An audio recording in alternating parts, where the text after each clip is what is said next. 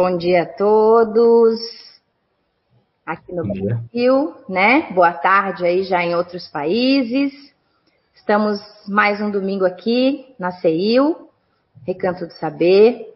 É, agradecendo sempre a Papai do Céu, a toda a espiritualidade que está aqui, é, nesse salão, onde eu estou fisicamente sozinha, mas tenho certeza que essas cadeiras aqui, para onde eu olho agora, é, estão repletas de espíritos, que eu até me emociono, é, nos assistindo e nos acompanhando nesse dia de hoje, porque hoje é muito especial, né?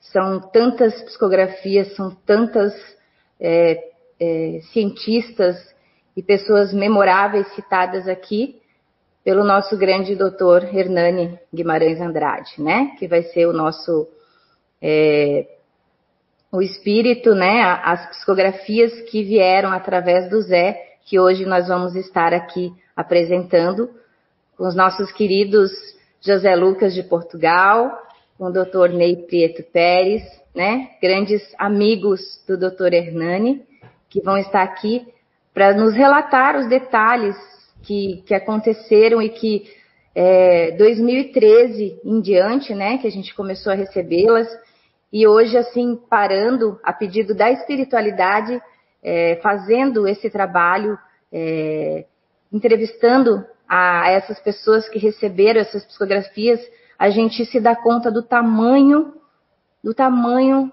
da, da, da, do privilégio que tivemos nesses anos, com tantas informações e com com, nossa, fico até sem palavras, assim. Gostaria que vocês pudessem aí dar um, um olá para o pessoal que está aí nos assistindo pelo Facebook, pelo YouTube. Por favor, meu irmão Lucas, por favor, primeiro. Tem a palavra.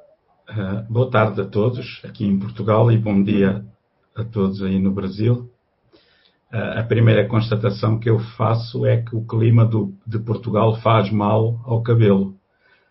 Porque o engenheiro Ney mantém ali uma cabeleira farta. Mas há aqui um ditado em, em, Portugal que diz que é, do, é, dos carecas que as mulheres gostam mais, olha, também é para alimentar o ego. Estou a brincar. Um, um grande beijinho para todos e, e, e espero poder ser útil nesta pequena conversa e obrigado pelo convite à Kátia e à CIO. E, e cá estamos. Então, eu, nesse momento, como a Kátia está dizendo, eu acho que nós estamos assim envolvidos num, numa vibração muito forte. Eu estou sentindo isso. Estou visivelmente emocionado. Eu quero transmitir o meu abraço a todos meus queridos amigos, irmãos, batalhadores do CEIU, que eu admiro tanto há muito tempo, e a todos que estão aí participando conosco. É, é um momento, eu diria, importante, é, sugestivo, diante das comprovações que a gente sempre busca fazer nesse critério científico a conduzir é a doutrina dos espíritos. E essas mensagens são assim de uma autenticidade irretocável. É, eu me lembro muito, nós vamos recordar agora com a Kátia, enfim, é, nós estaremos aqui para dar o nosso testemunho, né, Lucas? É, é, é de facto, há coisas muito, muito interessantes. Uh, e já vamos falar delas certamente. E, e, eu confesso que no início pensei que, pronto, o Zé Araújo fosse um charlatão, né? tivesse aí uma equipa por trás que conseguia toda, mas depois tive provas inequívocas de que havia coisas que não, não dava como saber. Eh, certamente vamos falar nisso. E, e sem dúvida nenhuma, ah, ah, eu não, eu não vou abrir o jogo. Senão... não, vamos fazer surpresa aí para quem está nos assistindo, que não acompanhou a época, né? Essas psicografias públicas em que a, a casa aqui era lotada, né? Que vinham pessoas aí do Brasil para assistir, mas elas estão também no YouTube. Mas vamos relembrar aí, como você falou, é, e o doutor Ney, momentos assim memoráveis, né? E, e, e também falar da, da, autenticidade, como vocês já falaram, né? Do médium, do Zé Araújo, é, da Nice, que está por trás de todo esse trabalho, que muitas pessoas acho que nunca a viram até, mas é quem também está por trás é, é, é de tudo, né? E, e de todo esse grande trabalho a gente tem aqui também hoje na casa a Pamela e o Eduardo, que são incansáveis é, nessas transmissões, e o, o nosso, nosso grande é, é, de coração agradecimento a eles aqui, que eles não aparecem, mas são eles que fazem todo esse trabalho maravilhoso. Kátia, é, eu gostava só, é, se alguém de Portugal está a ouvir, uhum. Pode, e pode não ser espírita, explicar só o contexto. Portanto, uh, o que aconteceu comigo foi que eu, não vos conhecia, não conhecia o, o médium José Araújo. Alguém me informou de que estavam a falar do meu nome em direto, né? E nem sequer sabia que existia a CIL, deram, deram um site, eu fui investigar. Uh, portanto, a psicografia são mensagens ditadas pelos espíritos através, neste caso, do médium Araújo, que eram espontâneas, em direto, uh, em transe, aparentemente inconsciente, e, e que depois apareciam informações que supostamente ele não tinha como saber e que se vir, as pessoas telefonavam a confirmar uh, de vários locais, inclusive do estrangeiro, como foi o meu caso, e, e que foram pesquisadas com, com algum rigor possível e que de facto demonstraram que não, não havia qualquer tipo de fraude. Penso que quem está fora do espiritismo agora entende mais ótimo, ou menos ótimo, um que vamos falar. Ótimo. É, é, assim mesmo que funciona. A gente vai um lembrando o outro. Muito, muito bem lembrado, sabe, José Lucas? Bem isso mesmo. Para quem nunca, nunca nos assistiu ou nunca, né? É, é o que a gente está fazendo aqui. Então, assim, em nenhum momento, nunca se ouve aqui na CEIU nenhuma entrevista ou pré-entrevista ou é, é, nomes, é, enfim, como você acabou de colocar. É, o Zé tem uma, uma psicofonia e uma psicografia inconsciente, né? Eu passei nesses anos ali três, quatro horas sentada aqui ao lado dele, aqui nesse palco onde a gente está hoje, né? É, é, e ele psicografando, da onde a gente tem é, esse enorme acervo aí hoje de, de psicografias públicas, né? É, há muitas pessoas endereçadas, como você falou, do Brasil e do mundo, e que pós é, sessão iria, íamos atrás para ver quem eram essas pessoas, para quem nós iríamos enviar essas psicografias, e, e, e aí iríamos sempre comprovando toda a veracidade que havia nessas psicografias, né? Eu gostaria, Kátia, de mencionar uma psicografia sui generis em francês, que eu acho que não é. Muito bem lembrado também. É, é, assinada por Remy Chauvin. Remy Chauvin era, na época, do Banerjee, e, afinal, eu estou, por acaso, com um livro dele aqui, La Biologie de l'Esprit, Remy Chauvin. Foi ele que falou, dirigindo-se ao padre François Brini, em francês, dizendo um pouco da atividade relacionando com a situação dele como espírito. É? Isso foi encaminhado ao, ao padre é, François Bruni e com texto assim sui generis. É? Nós estávamos nesse momento é, e foi feito uma tentativa de tradução é? da minha parte débil, mas esse assunto foi assim o personagem que se comunicou e a quem ele se dirigiu, mas totalmente uh, não no contexto da, de qualquer assunto que o CEIU vinha conduzindo. É? Sim, sim, muito bem lembrado, doutor Ney. É, é, foi é, memorável, né, essa psicografia. É muito interessante referir que o Dr. Rémy Chauvin uh, foi professor na Universidade de Sorbonne, em França, né? E, uhum. e eu, eu, por acaso, já não me lembrava desse pormenor. E quando ele estava encarnado, ele também publicou um livro de parceria com o padre François Brune sobre transcomunicação instrumental. Exatamente. Se calhar, se calhar daí ele já no além ter essa ligação com o padre Bruno, né? Ter Sim. trazido essa. Mas de facto, Uh, então, vocês que estão aí nos assistindo, já deu para ter uma palhinha do que esses dois senhores, jovens senhores, têm de conhecimento para nos passar hoje, né? Quantos é, detalhes eles têm memoráveis aí para a gente é, é, é, falar hoje, né? Vocês já tiveram só uma palhinha aí de, do, do, conhecimento, né, que eles têm sobre esses personagens que foram citados aqui na, nas psicografias. Agradeço pelo jovem. É o que eu me sinto, viu? Não é? A idade é um, um mero detalhe, é como a gente se sente, né, doutor Ney? É bem Olha, isto pode, pode, pode, parecer marketing, mas aqui, ah. em, aqui em Portugal, quando eu pergunto às pessoas, não há uma única que me dê 82 anos. Ninguém me dá 82 anos. Muito boa, José. Vamos à primeira psicografia, então, né? Que como nós comentamos anteriormente, é, pelo que vemos aqui nos nossos é, arquivos, né? É, foi a primeira enviada é, pelo Dr. Hernani, que ele fala é, no início sobre um conteúdo, né? Que é o plasma eletromagnético, o nome dessa psicografia, né? Ela está nesse livro que foi feito pela casa, né? Notícias do lado de lá. E depois ele faz é, pequenos comentários específicos, né? E se relata tanto ao Dr. Ney quanto ao José Lucas. Por isso nós a escolhemos para começarmos aqui. Então vamos à psicografia. Ela foi recebida na nossa sessão pública no dia 28 de 4 de 2013. O plasma eletromagnético. No futuro, não muito distante, o plasma eletromagnético será um campo de força excepcional para a matéria humana para um breve entendimento, vamos dar um minúsculo exemplo.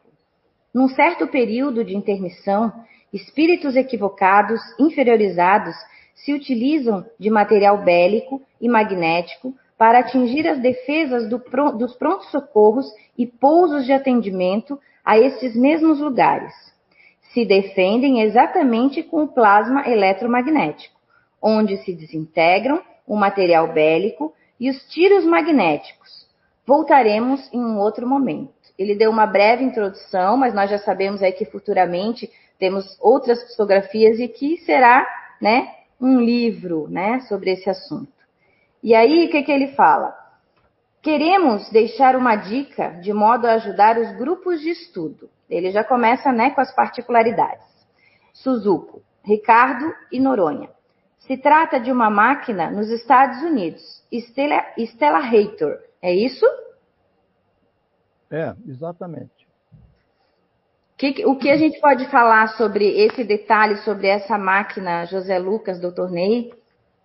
Então, essa máquina, ela está sendo desenvolvida já de, modo avançado, trabalhando exatamente com esse quarto estado da matéria, que é o plasma, né?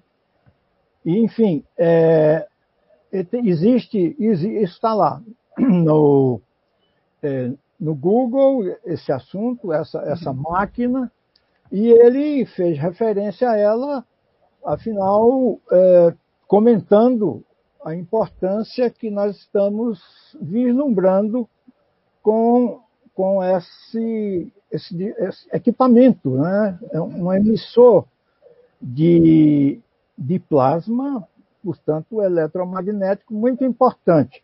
O que a gente vislumbra, não é, Lucas, você, é que existe aí uma interface entre a energia física, né, assim considerada, como é, luz coagulada, ou, luz, e a energia espiritual. Isso é tão importante, a gente conseguir essa relação e trabalhar com ela. Né? Eu queria, queria só mencionar agora que esse termo do Dr. Hernani, intermissão, é muito dele. Ele, ele traduz ou, ou é, comenta a intermissão como o estado intermediário né? no plano espiritual, já após a, a, a vida, né, já transpassado o período de morte. Então, é o período de intermissão que separa a morte para a nova volta, reencarnando. Portanto, esse período seria bom. Não, não acho que não é o caso, vamos ficar só nesse termo, porque ele calculou, ele calculou, e tem um artigo sobre isso, como é que ele calculou esse, na média, qual é esse, o tempo desse período de intermissão entre a morte e o, o retorno, né? o reencarne. Uhum. Interessante, doutor Ney, esse detalhe eu não me lembro de ter ouvido, não, do senhor, que era uma palavra bem específica do doutor Hernani. Ah, sim. Interessante, muito interessante. José eu, Lucas, eu, quer comentar eu, alguma coisa? Eu, gostava só de referir que, com, uh, contrariamente ao engenheiro Ney Prieto Pérez, uh, eu não tive o privilégio de conhecer pessoalmente o, o engenheiro Hernani Guimarães Andrade. Um, como eu sou muito descarado, já deu para perceber uh, que sou, sou de falar pouco também, né? Então, uh, eu atrevi-me, nos meus 20 anos de idade, a escrever-lhe uma carta. Não havia internet, nem havia computadores, era na máquina de escrever. Como veem, já sou bem velhinho, do século passado, um fóssil. E, e ele, para meu espanto, ele respondia-me às cartas todas com uma delicadeza, uma educação, um espírito de humor, uma coisa incrível. Quem ler, eu tenho-as todas guardadas, quem ler as cartas do engenheiro Hernani há de pensar, epá, este indivíduo está a lidar com um cérebro, com um gênio, com um doutor, né? Eu sou um Zé Ninguém, não tenho sequer formação académica. E, e, e, e o que mais me, o que mais me, me, marcou nesse convívio com ele, porque era por carta, uh, e depois passou a ser por telefone. Eu ligava-lhe durante, no, no, dia dos anos, quando, do seu aniversário, e ligava-lhe também na, no, no Natal e, e outras vezes, né? ainda não havia telemóveis ou celulares, era pelo telefone, era, a ligação era muito difícil de conseguir. E cara, né? E muito cara. Uhum. E então era um privilégio ouvir a voz dele e falar. E, no, e no, mais tarde eu percebi, através das, da, o porquê da ligação com ele. E, e uma coisa que me marcou foi isso. Aquele homem, com, com uma grandeza moral enorme, com um conhecimento enorme, esteve, teve a gentileza de sempre responder às cartas deste Zé Ninguém, que sou eu, à beira dele, né? à beira do engenheiro Ney Perito Pérez, eu não sei nada. E sempre muito delicado, muito generoso, uh, respondendo às perguntas às vezes até mais simples que eu lhe fazia, falando sobre o tensionador ele, uh, uh, que ele estava a criar para provar a reencarnação. E, e, e tensionador eletromagnético, acho que é assim que se chama, né? E é isso, né? É, é. é criou dois modelos, portanto, e então foi um privilégio muito grande esse contacto. Portanto, era só gostava também de, de realçar nessa altura foi um privilegiado, eu tinha cerca de 20 anos de idade, foi quando conheci o engenheiro Ney Preto Pérez. a primeira entrevista que eu fiz a alguém, eu era um amante, um, um aprendiz de feiticeiro de, de jornalista, eh, foi no primeiro Congresso Espírita Mundial em Madrid. Exatamente. Nós e temos isso gravado, né? Está gravado, está no YouTube, né? Da é.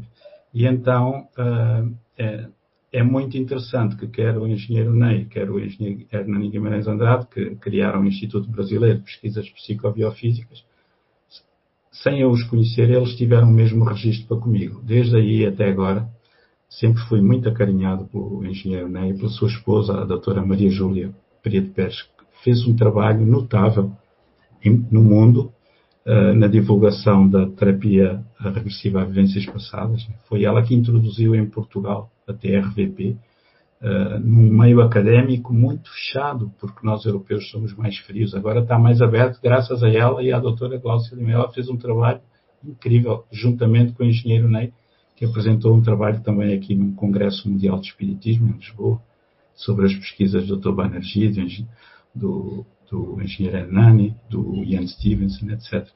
Então, só para dizer que eu, eu sinto-me extremamente grato perante Deus porque, não sendo ninguém em termos intelectuais, sempre tive o privilégio ao longo da minha vida de ter uh, estes amigos muito queridos né? de, daqui e de além-mar. Então, eu quero dizer para você o seguinte: você, desde o começo, Lucas, com toda a sua modéstia, como a gente está verificando a sua maneira de se comunicar, mas você sempre teve um alcance fora do comum. Eu tenho certeza, e você mesmo me contou de uma conversa por telefone com o doutor Hernani. Ele fez a chamada e você preocupado, né, você falou para ele, doutor Hernani, essa, essa ligação vai, vai lhe sair muito cara, cara de, de custo. Né? E o que, que ele lhe respondeu? Você mesmo vai dizer. Não, eu, eu, isso para mim é, não tem valor que pague essa conversa com você. E eu posso. É. posso eu ficava sem jeito mesmo. É, então. Mas ó, essa é, essa é a característica do Dr. Hernani. Sempre foi um homem simples e de uma sabedoria que a gente se abeberava assim, sedentos para uhum. os, os minutos com ele de convivência eram super enriquecedores, você sabe disso. E eu não vou contar detalhes, mas a, a, nossa convivência com ele foi maravilhosa, sob todos os aspectos. De modo que é, essa, essa amizade Porventura, não. Por, com certeza, eu o tenho, o tenho, por questões que não vem o caso agora. É, eu, eu tenho uma convivência nos trabalhos espirituais em que ele está, está e eu fico a, a, considerar a mesma coisa que você falou. Como é que o doutor Hernani, de, de um, um quilate né, intelectual, moral, espiritual, é, se aproxima, por exemplo, de um pobre servidor como eu, para ajudar nos processos de fluidoterapia. Doutor Hernani, é, isso para mim é, é o, o, modelo de humildade e de sabedoria. Ele, ele transmite isso para nós, continua uhum. transmitindo, não é, Lucas? É. É, e esse, é, eu gostava só de referir, já agora para encerrar o, esta, esta introdução que já foi demasiado longa da minha parte, gostava só de referir que esqueci-me de um pormenor, que é da professora Suzuko. Ia falar Suzuko, agora dela, ia é, falar agora. Que eu também não tive o privilégio. Estamos mandando aí um, um, abraço, ela deve estar nos acompanhando, ela uhum. se comunicou por e-mail com o Zé Araújo, é, ela era para ela estar aqui conosco, mas ela está um pouco é, adoentada, né? Mas ela disse que estaria nos acompanhando aí. Desculpe, doutora Suzuko, desculpe não ter lhe mandado um grande abraço. Não a conheço pessoalmente, mas lhe admiro muito, né? Por tudo que nós lemos a seu respeito. Então, que é a que ele chama de fiel escudeira, sempre, né? Como quando se refere a ela, que vamos começar logo, mas pode terminar é, José Lucas, desculpa te interromper. É, é, era só, é, um dia hei de conseguir entender o porquê disto tudo, né? as voltas que a vida dá. E, e de facto há, há, há, duas pessoas interessantes, né? porque pronto, eu conhecia o engenheiro Nepre de Pérez, as vindas dele a Portugal, desse encontro em Espanha, mas não conhecia ninguém da CEIL. Uhum. E houve alguém que serviu de médium, que foi um, um senhor ali da Figueira da Foz, né? o Paulo, que tínhamos conhecido e conhecíamos muito mal. Assim, encontramos uma vez, falámos uma vez, tanto num, num, seminário do Divaldo Franco, e ele é que estava a assistir à vossa sessão online e ligou-me para o meu telefone. Então o Paulo foi esse elo de ligação entre mim e a CIL. E é, é, a, a doutora Suzuka, eu não, não, a conheço pessoalmente, uh, também, mas através de mails, através de cartas, é de uma gentileza, de uma graciosidade, eh, de uma bondade e eu, eu, fico admirado porque de facto eu não chego nem aos calcanhares dela, eh, como se costuma dizer aqui em Portugal, eh, mas é a grandeza tanto dela como do engenheiro Hernani, a grandeza das almas nobres, que são tão nobres e tão altas que se dão que se dignam estar perto daqueles que, que são muito pequeninos. E sem falsa modéstia. Há um outro pormenor. A primeira vez que fui a Blumenau, ao vosso convite da CIU, foi uma coisa incrível, porque eu senti-me em casa. Eh, era como se já vos conhecesse, não tive dificuldade nenhuma. É, é como se eu tivesse dois países, o Brasil e Portugal. E, e, ainda hoje eu tenho uma afinidade tão grande convosco quando estive aí, houve experiências uh, de várias ordem, uh, e, e, eu estava tão sereno, tão calmo, ou mais do que que se estivesse cá em Portugal. Então, há de haver algo que, que liga isto tudo e que um dia a gente vai descobrir, né? Sim, a afinidade. A vida não, não acontece por acaso. É, nada, nada por acaso. Então, vamos falar da nossa Suzuko, vamos, né? Vamos, vamos falar dela. E em seguida, né, continuando a psicografia, é... ah, ele até termina ainda depois do torneio falando assim: pesquisem de modo que daqui da intermissão os estudos continuam né? Para terminar ali, né? Sobre a, a, a máquina, né? Suzuko Hashizumi, fiel companheira e possuidora da mais autêntica risada que jamais conheci igual em toda a minha vida. Suzuko, já que os espíritos superiores pedem que continue e jamais gostei de privilégio algum, cumpro então essa ordem superior e aproveito para, juntamente com a Ciomara, abraçar a todos e aos nossos filhos, Márcia, Ricardo, Ivan com Y e Sérgio. Aqui, Suzuko, conversei com seus pais e não retornaram por Niequem, e sim pelo Brasil, renascendo assim em pele bem brasileira. Já que a oportunidade está servindo como um treinamento, pode ver como foi a primeira psicografia, né? Ele até cita e afinizando com esse belíssimo espírito que nos servimos por hora, então vamos lá. Temos um recado para o nosso amigo Ney Prieto Pérez. É do Dr. Banerjee. Lá vai. Vamos continuar depois. Vamos, vamos agora com a doutora Suzuko, né? É, muitos detalhes em poucas linhas, né? Que as pessoas podem até achar, nossa, mas como assim? Detalhes que só ela depois pôde nos explicar, né? Da riqueza de detalhes que jamais as pessoas saberiam, né? Exatamente. Então, é, o fato é que, falando um pouco da Suzuko, essa criatura sempre foi o respaldo manual da organização dos processos não há um documento de todas as pesquisas do Dr. Hernani que não tenha passado pela sua mão. Se a gente vê os arquivos que estão hoje aos cuidados né, do Museu da Imagem é, da Federação Espírita Brasileira, estão todos lá. Há pouco tempo eu os visitei naquele mesmo cuidado. A Suzuko é primorosa nisso. E, e ela foi para o doutor Hernani as mãos, não é?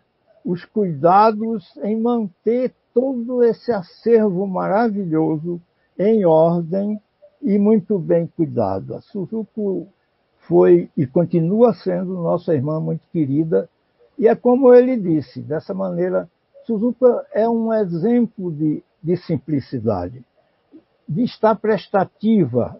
Você tem alguma dúvida ainda hoje, como eu já aproveitei e pedi auxílio, ainda dispondo de documentos com ela, ela atende na hora. Suzuka é de uma, de uma prestimosidade assim encantadora. Eu endosso isso tudo e muito mais. É?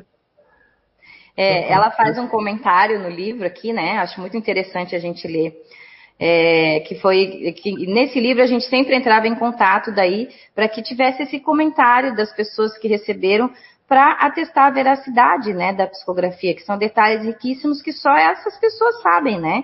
Então, ela, o que, que ela coloca no comentário aqui dessa psicografia, né?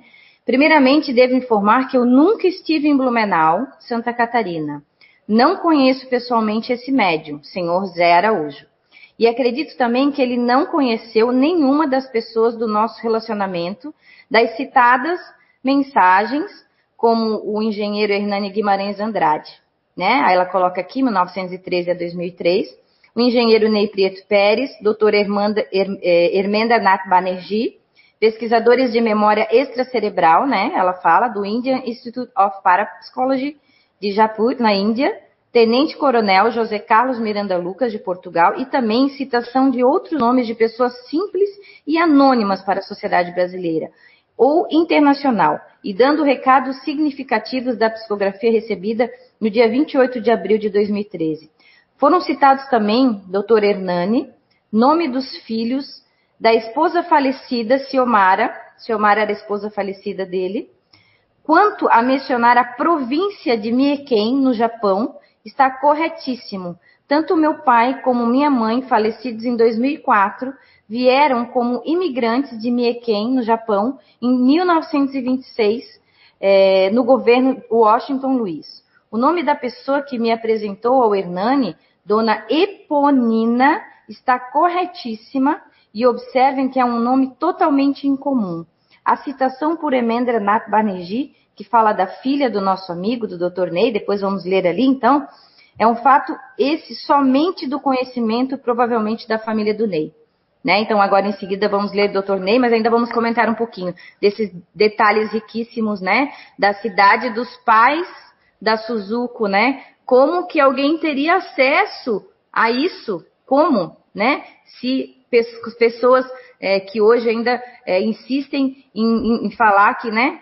que, que pode ser. Esses detalhes que se colocam aqui são inacessíveis, né, doutor Ney e José? Exatamente, exatamente. O, que, o depoimento da Suzuko é, assim, um, um testemunho de veracidade.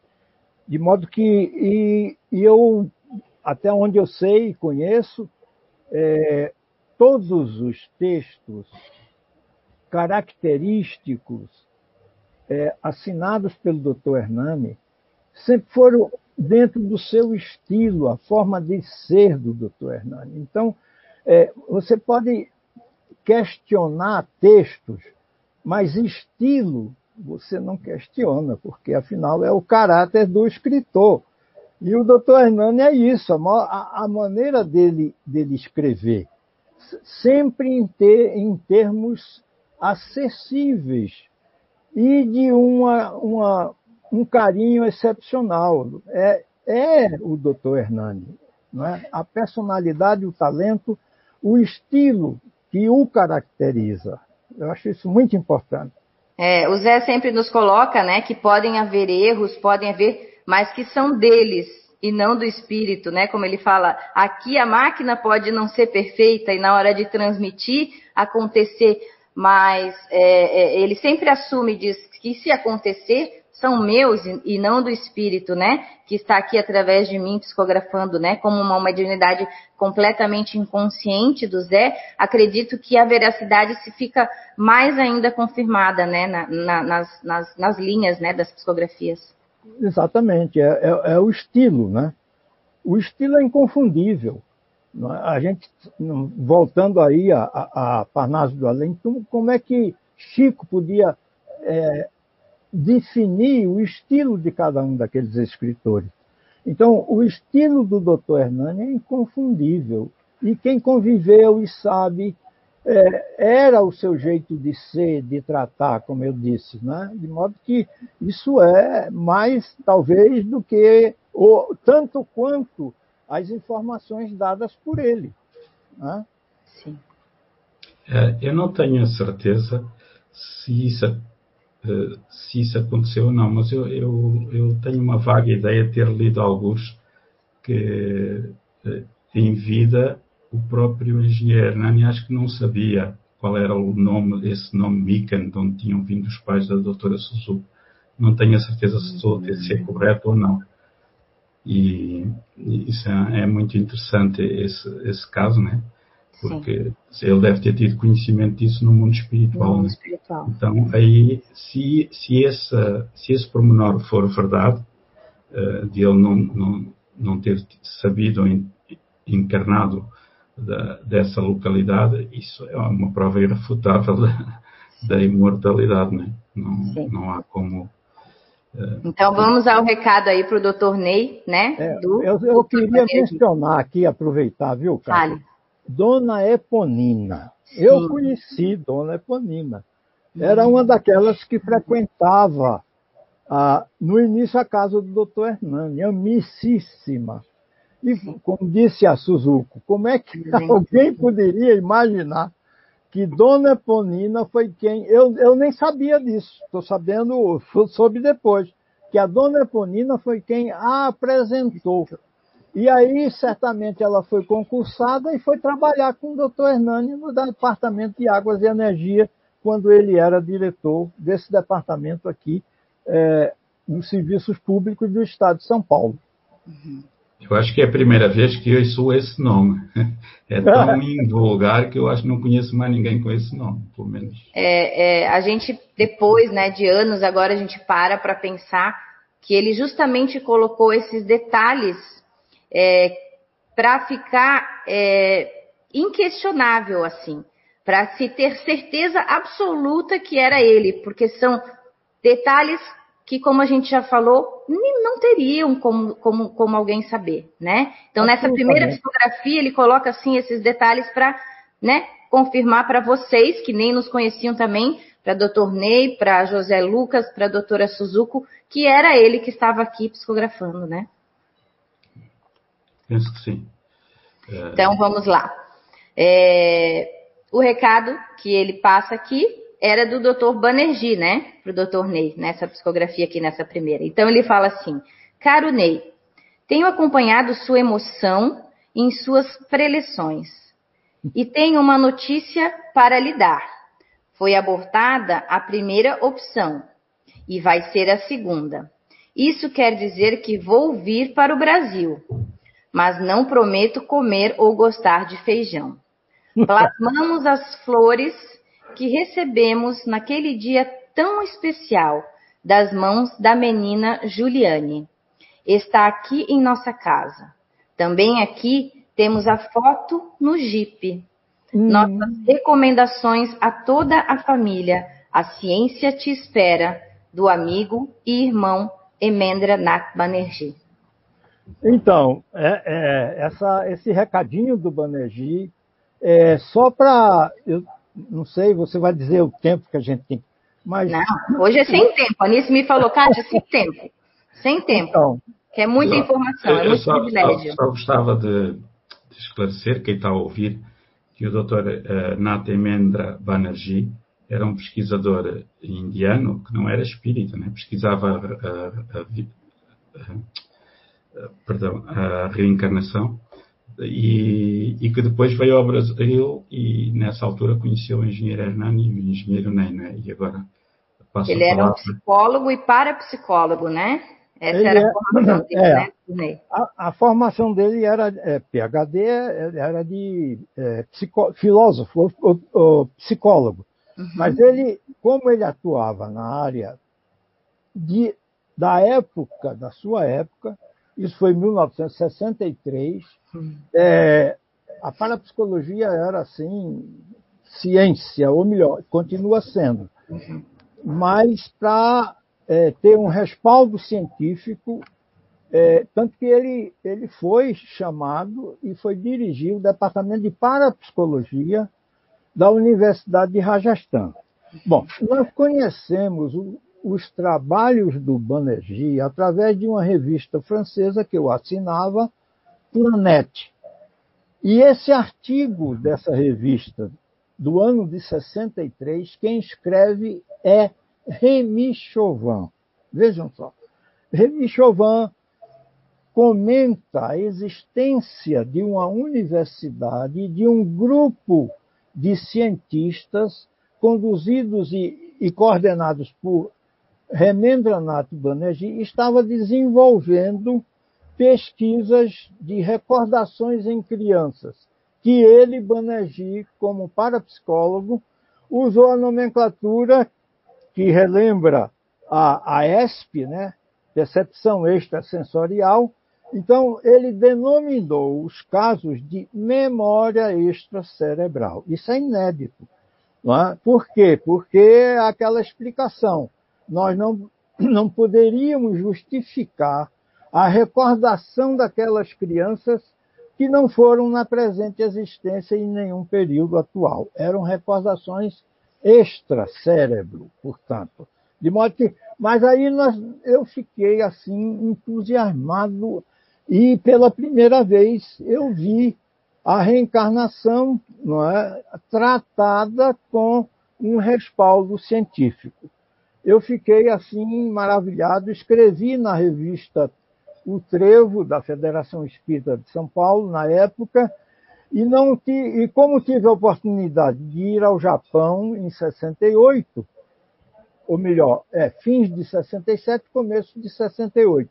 Programamos no final do estágio para irmos, a Maria Júlia foi ao nosso encontro, programamos fazer escala em Nova Delhi e de Nova Delhi ir a Jaipur. Bom, essa viagem foi curiosíssima. É, chegamos lá, aí que vem a história.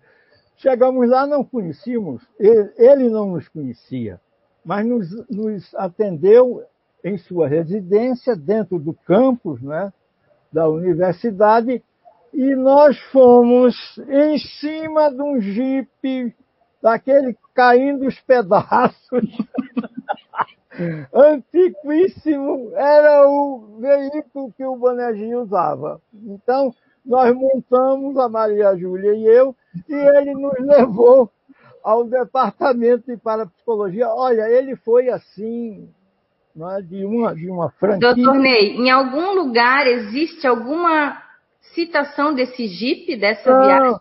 Nenhum, nenhum, nenhum. Em lugar só nenhum. Na, só, na, só nas suas lembranças, né, doutor Ney? Só na lembrança. Eu lamento não ter um foto, uma foto desse, desse Jeep, mas, aliás, vejam só, um Jeep que certamente foi lá, uma sucata que pegaram e levaram e deram para o Banerjee. A universidade, como sabemos, com recursos precários. Enfim, o Banerjee dirigindo no jeito dele, fomos lá, ele nos, nos franqueou tudo, nos levou. É, algumas publicações, como o caso Muneste, por exemplo, é, nós trouxemos e isso faz parte do acervo do Instituto. Bom, Banerjee, nessa época, vejam só, em 63, na, no artigo do Remy Chauvin, ele mencionava existirem 80 casos pesquisados. Quando a gente foi, em 60, final de 67, começo de 68, a gente foi à, à, à Universidade de Rajasthan, ele já tinha 200 casos. Eu fotografei, eu tenho como ele fazia aquele controle naqueles quadros não é que você vai com um pontinho avançando, é, não era nada tão moderno. Mas a partir daí, que interessante, nós ficamos nos comunicando. E o que é que aconteceu? É, aqui em São Paulo, houve uma série de programas na, da TV Cultura, é? Fundação Anchieta, em que o nosso, de, de saudosa memória, Padre Oscar Quevedo, mas tripudiou como ele pôde, dizendo que a reencarnação não existe, que isso é, que não há, enfim, ele derrubou assim, com aquela verbe, né, e, e com aquela característica dele de falar com tremenda é, veemência, que você é impactado pela emoção do, do, era impactado pela emoção do Padre Quevedo. Então ele derrubou todos os postulados do Espiritismo. Daí a gente era assim, ia lá, conversava com o doutor Hernani, que eu morava perto, era como que. Aí, doutor Hernani, esse homem fala o que quer e a gente não tem nem o direito de defesa. Como é que pode. E a, a gente, naquela na condição de não aceitar isso assim, de forma sem resposta. O que é que aconteceu? O Banerjee me escreve é, é que ele estava por fazer uma viagem aos Estados Unidos e poderia fazer uma escala em São Paulo. Ah, mas aí isso aí foi, o, foi assim, a sopa no mel. Daí, que interessante. Eu sempre assim, doutor Hernani, tem essa carta aqui, olha, era aquela, aquela coisa da, da aproximação né, mais do que familiar. Então, é, eu o que é que fiz? Eu telefonei para a TV, não é? TV Cultura. E quem é que. Aonde caiu essa chamada? Só sendo a espiritualidade agindo, né? Caiu exatamente no ramal do Walter Durst, que foi o produtor dos programas do Padre Quevedo. Então eu expliquei para ele, olha, tem o professor Banerjee que investiga casos de memória extracerebral, são crianças com lembranças do passado, coisas assim, por telefone, e ele quer fazer uma escala em São Paulo. O Durst me diz, nós temos o maior interesse nesses assuntos, naturalmente para dar seguimento ao que o Padre Quevedo tinha feito, né? E se você tem condições de vir aqui, eu digo, eu vou agora. Aí... O senhor já não estava querendo, né, um pé para ir lá, né? Ó, oh, mas é agora, né, doutor Ney? Exatamente. Fomos lá, era o, o diretor da, da TV Cultura, era o Cláudio Petraglia, conhecido. Conversamos amigavelmente, ele disse, não, ele disse, olha, ele não quer nada, não quer pagamento nenhum, apenas a hospedagem. Até as passagens ele tem. Ah, nós cobrimos a hospedagem. Pode trazer. Ah, aí pronto. O Banerjee veio ao Brasil em São Paulo. E aí o que é que aconteceu? Tem, temos fotos de tudo isso e vou antecipar. Nós estamos alinhavando, já temos muita informação para fazer um livro com tudo isso, principalmente de uma história com o Banerjee. Bom, aí a TV Cultura programou, é, construiu aqueles posters com as imagens dos casos pesquisados, gravou dois, é, dois programas de meia hora com o Banerjee e uma intérprete deles, falando dos seus casos. O título dos programas, Memória Extracerebral. Bom, acontece que esse programa não saía. E a gente ia ligando para lá. E o doutor Hernandes, como é? Esse programa não saía e a gente insistindo, eu disse, oh, Walter, eu acho que você está tá bloqueado aí pelo, pelo Padre Quevedo, né? Porque por que, que esses programas não vão a vídeo, né? Aí é, o fato ele me liga dentro de alguns dias depois dessa insistência. Ele diz, olha, para terminar e fechar essa programação, nós precisamos fazer um debate. Um convidado nós já temos, que é o Padre Quevedo. Você traga quem você quiser. Ah, meu, meus amigos, eu fui correndo. Doutor Hernani, olha aqui, vai ter uma. Quem é que a gente vai convidar? O senhor, naturalmente, né? Aí ele disse: não, tem gente boa. Tem o, o Henrique Rodrigues, que já teve uns pega com ele, né, em alguns auditórios, e o parapsicólogo e psiquiatra doutor Alberto Lira, amicíssimo doutor Hernani, frequentador da, da Associação Médico Espírita de São Paulo, programado para uma hora o debate. Né? Fomos todos para lá, e o padre na sua postura, né? sorrindo sempre, como se ele fosse o dono da verdade e tal. Eu sei que esse programa levou duas horas de debate. E o padre não ficou muito bem confortável, não. O doutor Hernani, o doutor Hernani eu nunca vi, estava descarregando, destilando, foi em cima dele o Henrique Rodrigues e o Alberto Lira. Meu Deus do céu, três contra um, eu acho que foi é? O pobre, o pobre do, do padre ficou meio fora de lugar. Bom, aí agora, novamente, quando é que esses programas vão ser apresentados, isso, aquilo, aquilo outro. Conclusão, esses programas nunca foram apresentados. Aí nós insistimos, E o Durst disse: Olha, eu faço o seguinte.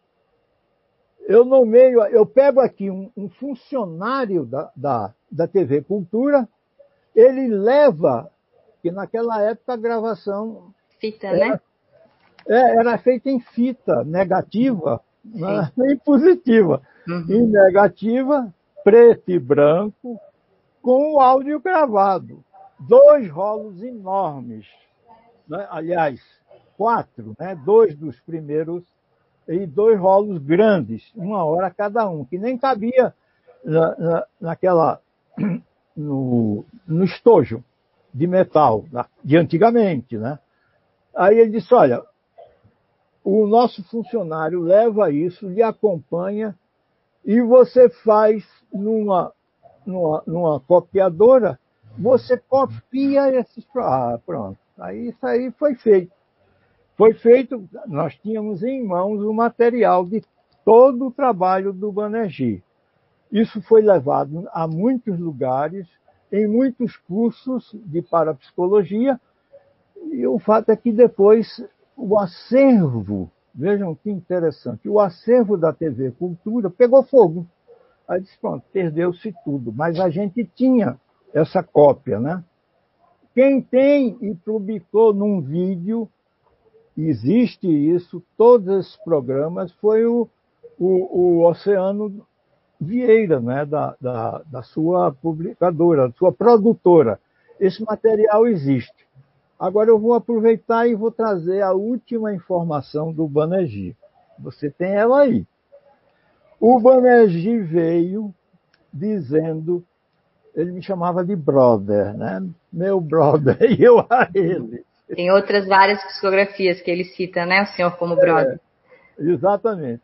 Então ele disse: você está preocupado porque você perdeu esse material todo dos programas que a gente fez e tal, eu estou usando esses programas aqui na formação de pessoas ou de espíritos que estão se programando reencarnar. Ele usando esse material na espiritualidade, nos cursos que ele tem dado preparatórios para os reencarnantes, já sabendo por antecipação, um trabalho precioso. Então, não se perdeu, né? Não se perdeu. Mas mesmo assim está na mão do, do, do Oceano eh, Vieira. Nossa, informações preciosas, doutor Ney, muito preciosas. E para a gente encerrar essa parte, né? Só para quem está em casa entender, quem é menina Juliane e sobre essas flores que ele cita aqui na, na psicografia? Exatamente. Houve, naturalmente, na primeira vez que o, que o Banerjee veio ao Brasil, a Juliane tinha quase três anos, três anos e pouco. Né? E aí, numa homenagem que se fez a ele, a Juliane foi portadora, criança, é?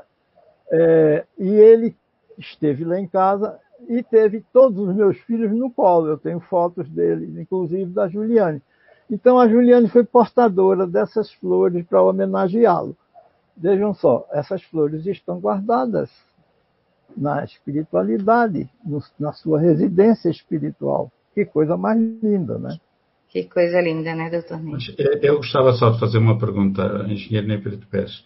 Uh, essa, essa, esses dados, essa visita e a oferta das flores, etc., está registado em algum artigo, na época, algum documento que o Zé Araújo pudesse ter acesso? Então, é, não. Isso vai agora. O que tem registrado, e é muito importante, essa já foi a segunda viagem do Banerjee ao Brasil. É uma entrevista dele com Chico Xavier. Essa é inédita.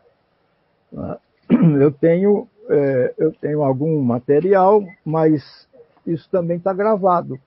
Está gravado em fita e com algumas fotos, em que o Banerjee ele, ele conversa um bom tempo, eu não, não cronometrei, com o Chico, na casa do casal Galves.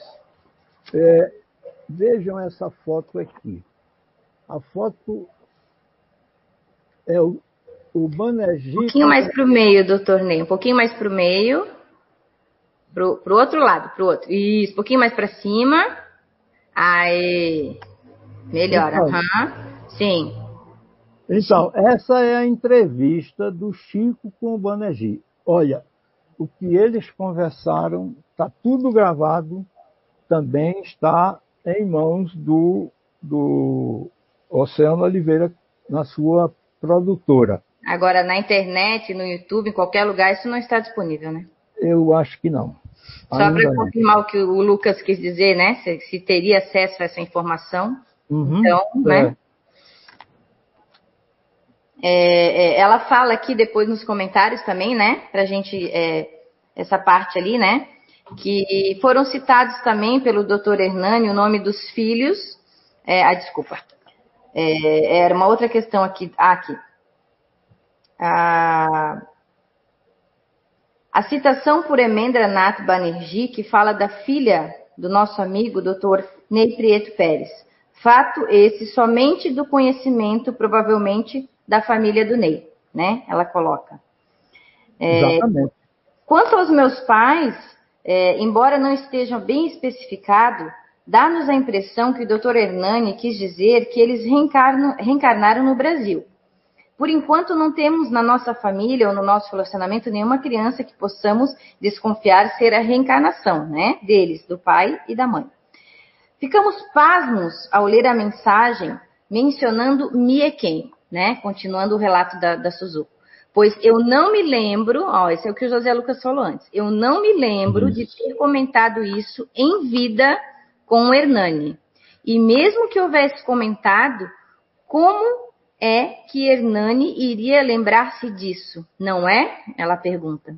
Acredito que seja uma forma de dar autenticidade a essa mensagem, assim como foi mencionado o caso da Eponina Meli Pereira da Silva, como o doutor Ney falou, né? Que foi a pessoa que me levou até a sala do, do HGA, né, doutor Hernani, que chefiava na época a sessão tomada de contas da DAEE, autarquia do governo do estado de São Paulo, que o doutor Hernani colocou antes, né? E disse para ele, me apresentando, doutor Hernani, eu trouxe um presente para o senhor. Olha, ela nem sabia que era mesmo, né? Um presente. Assim foi a minha apresentação a ele no dia 4 de março de 1966. Claro que o presente, na verdade, foi a pessoa dele para a minha vida toda. Claro, é, é, essa foi uma das formas de dar veracidade à sua comunicação através desse fabuloso médium Zé Araújo. Não é incrível? Ela coloca um monte de ponto de interrogação. Enfim, Vamos aguardar novas revelações, pois parece-nos que o mundo do além resolveu apresentar fortes evidências de que o espírito sobrevive à morte do corpo físico e pode se comunicar através de médiums devidamente preparados, como o senhor Zé Araújo, para a sociedade brasileira e internacional. É o depoimento dela nesse livro, né, sobre a psicografia. E aí a gente continua, porque em seguida vem um recado para quem? Para o José Lucas, né, nessa mensagem. Ainda continuo, né? Suzuko, aproveitando, quero enviar um abraço e fortes agradecimentos aos amigos de Portugal e por todas as homenagens, mas em especial quero enviar para um correspondente especial, José Carlos Miranda, Luca, Miranda Lucas, abre, as, abre parênteses, José Lucas, abre parênteses, Portugal. Abre aspas. Caro José Lucas, aportei, muito vivo, no aeromorto. E cá estou. Tentei fazer contato consigo na rádio. Abre, abre parênteses. Estavas gravando. E aí os aparelhos não funcionam. Ponto. Continuamos trabalhando e os fenômenos de poltergeist deixaram de ser para nós, mas para todos aí continuam os estudos. Fraterno abraço, Hernani Guimarães Andrade. E em quantas linhas? Uma, duas, três, quatro, cinco linhas, José Lucas. A imensidão de detalhes que ele trouxe, né? Nessa mensagem. Você pode pois é. comentar. É. É, eu estou a consultar este livro, que é Factos Espíritas em Portugal, que é um, um livro que colige coisas que aconteceram em Portugal com vários médios e é, pesquisados por mim, pesquisados pelo Centro de Cultura Espírita e também por, por alguns membros da ADEP, e, e, tive de meter essa, essa mensagem. Está aqui, portanto, que é o capítulo O Caso Zero hoje, onde tem várias, várias. E então tem de facto essa mensagem. Eu tive de tomar aqui nota porque uh, é, é muito interessante, porque o, naqueles telefonemas que fazíamos, porque ficava muito caro mesmo, uh, então uh, fazíamos o telefonema, pronto, era pelo Natal e pelo 31 de maio, salvo erro, quando ele fazia anos. Não tenho certeza da data. E então eu ligava e, e aquilo ficava bem caro, porque o, o o engenheiro Hernani tinha aquele jeitinho brasileiro de falar, com calma, com vagar, e eu a contar os, os números a saírem, tem, tem, e nós em Portugal falamos mais rápido. Né? Mas e é, a é- curiosidade é, é, será que ele está comendo arroz com feijão, doutor Ney? então, o... eu lembro, numa dessas conversas, de, de ter dito, na, na, pronto, no meu desconhecimento, assim, pá, era, já, o engenheiro Ney já tinha vindo a Portugal, tinha feito um brilharete, precisamente com essa pesquisa do, do, do Dr. Emendra Nath Banerjee, lá no, naquele Congresso Mundial em Lisboa, não sei se se recorda. Fez, ali um brilharete, toda a comunicação social uh, uh, reportou isso nos jornais, foi uma, uma cobertura muito grande. Comunicação social, não espírita. E então uh, eu disse, oh, engenheiro Hernani, uh, por que é que o senhor não vem a Portugal? O senhor vem, faz aqui um, uma, uns seminários, um workshop, sem, sem muita violência, assim, uma coisa leve. E então ele ria-se assim, ah, meu filho, eu com esta idade já não apanho mais o aeroporto, agora só se for o aeromorto. E ria-se, né? Assim, com uma alegria muito jovial. E, e, eu nunca mais esqueci isso, porque nunca tinha ouvido falar no aeromorto. Eu disse, então, mas que é isso do aeromorto? Ah, o aeromorto é, é quando a gente apanha o avião para além, né? E, e só voltei a ouvir falar nisso nessa psicografia. E, e, foi uma coisa curiosa, porque quando o José Araújo recebeu isso, em transe, quem estava a, a, pegar e a numerar as folhas, olhou para aquilo e corrigiu, pôs aeroporto e já estava o Zé a continuar e ele parou de psicografar, pediu os papéis de lado, riscou outra vez e escreveu morto Porque uh, quem estava a numerar pensou que o Zé Araújo tinha enganado, né? ou o espírito. E então aquilo fazia todo o sentido. Uh, essa, é, essa é uma. A outra, que a KT, por acaso não tenho aqui a mensagem toda, uh, se não se importasse de repetir essa, esse parágrafo que se refere a mim, ah, já sei. Uh... Sobre a comunicação, né? Que ele tentou fazer contato consigo no rádio. Exato. Estava gravando, né? Eu nunca aí, disse. Os aparelhos não funcionam. Eu nunca disse isso a ninguém. Mas nem aos meus colegas do Centro de Cultura Espírita, onde eu colaboro. Mas eu comecei, porque interesso-me pela transcomunicação instrumental, que é a comunicação com os espíritos através de aparelhos eletrónicos, e eu fazia uh, no dia do Evangelho no lar, punha o gravador a gravar e mais não sei quantos, etc. Ninguém sabia disto, mas ninguém mesmo, nem em Portugal. Ora, quando ele diz isso, não, Aí não dá, foi a, não dá para explicar, né?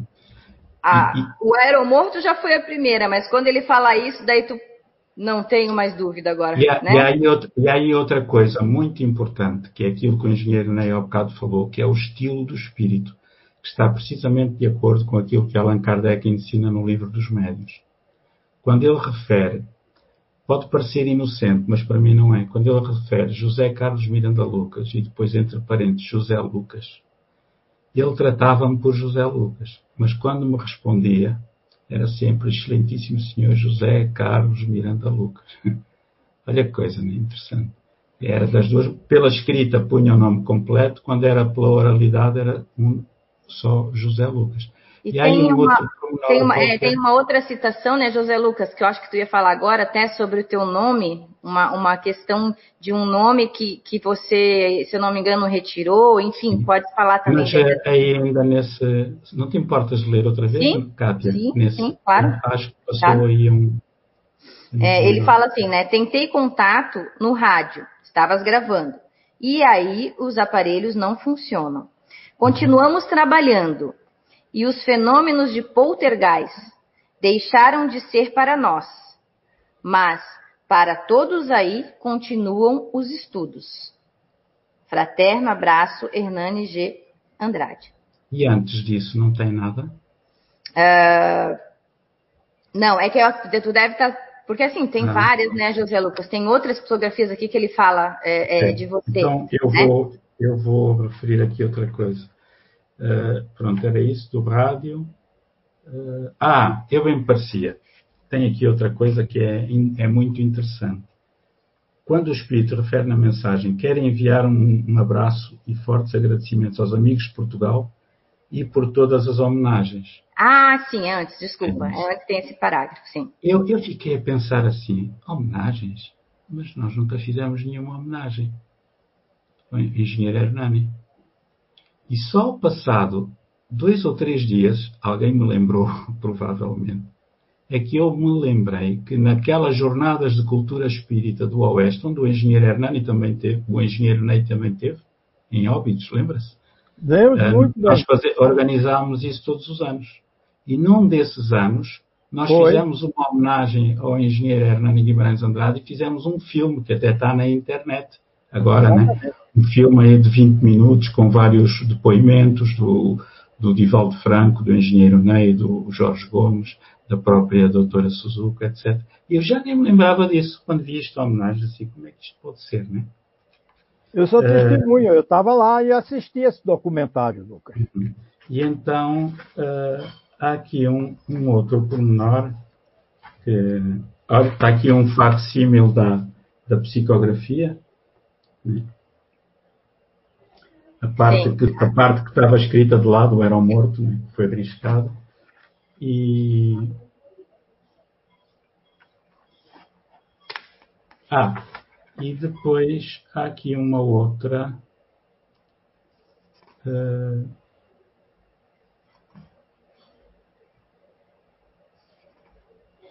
que é curioso, é que já Eu, eu, tinha, eu, eu, tinha, colocado uma questão mental, mas eu perguntava-me porquê é que ele dava tanta importância a isto, né? E, e ele refere numa, numa outra mensagem que são ligações, ligações do passado.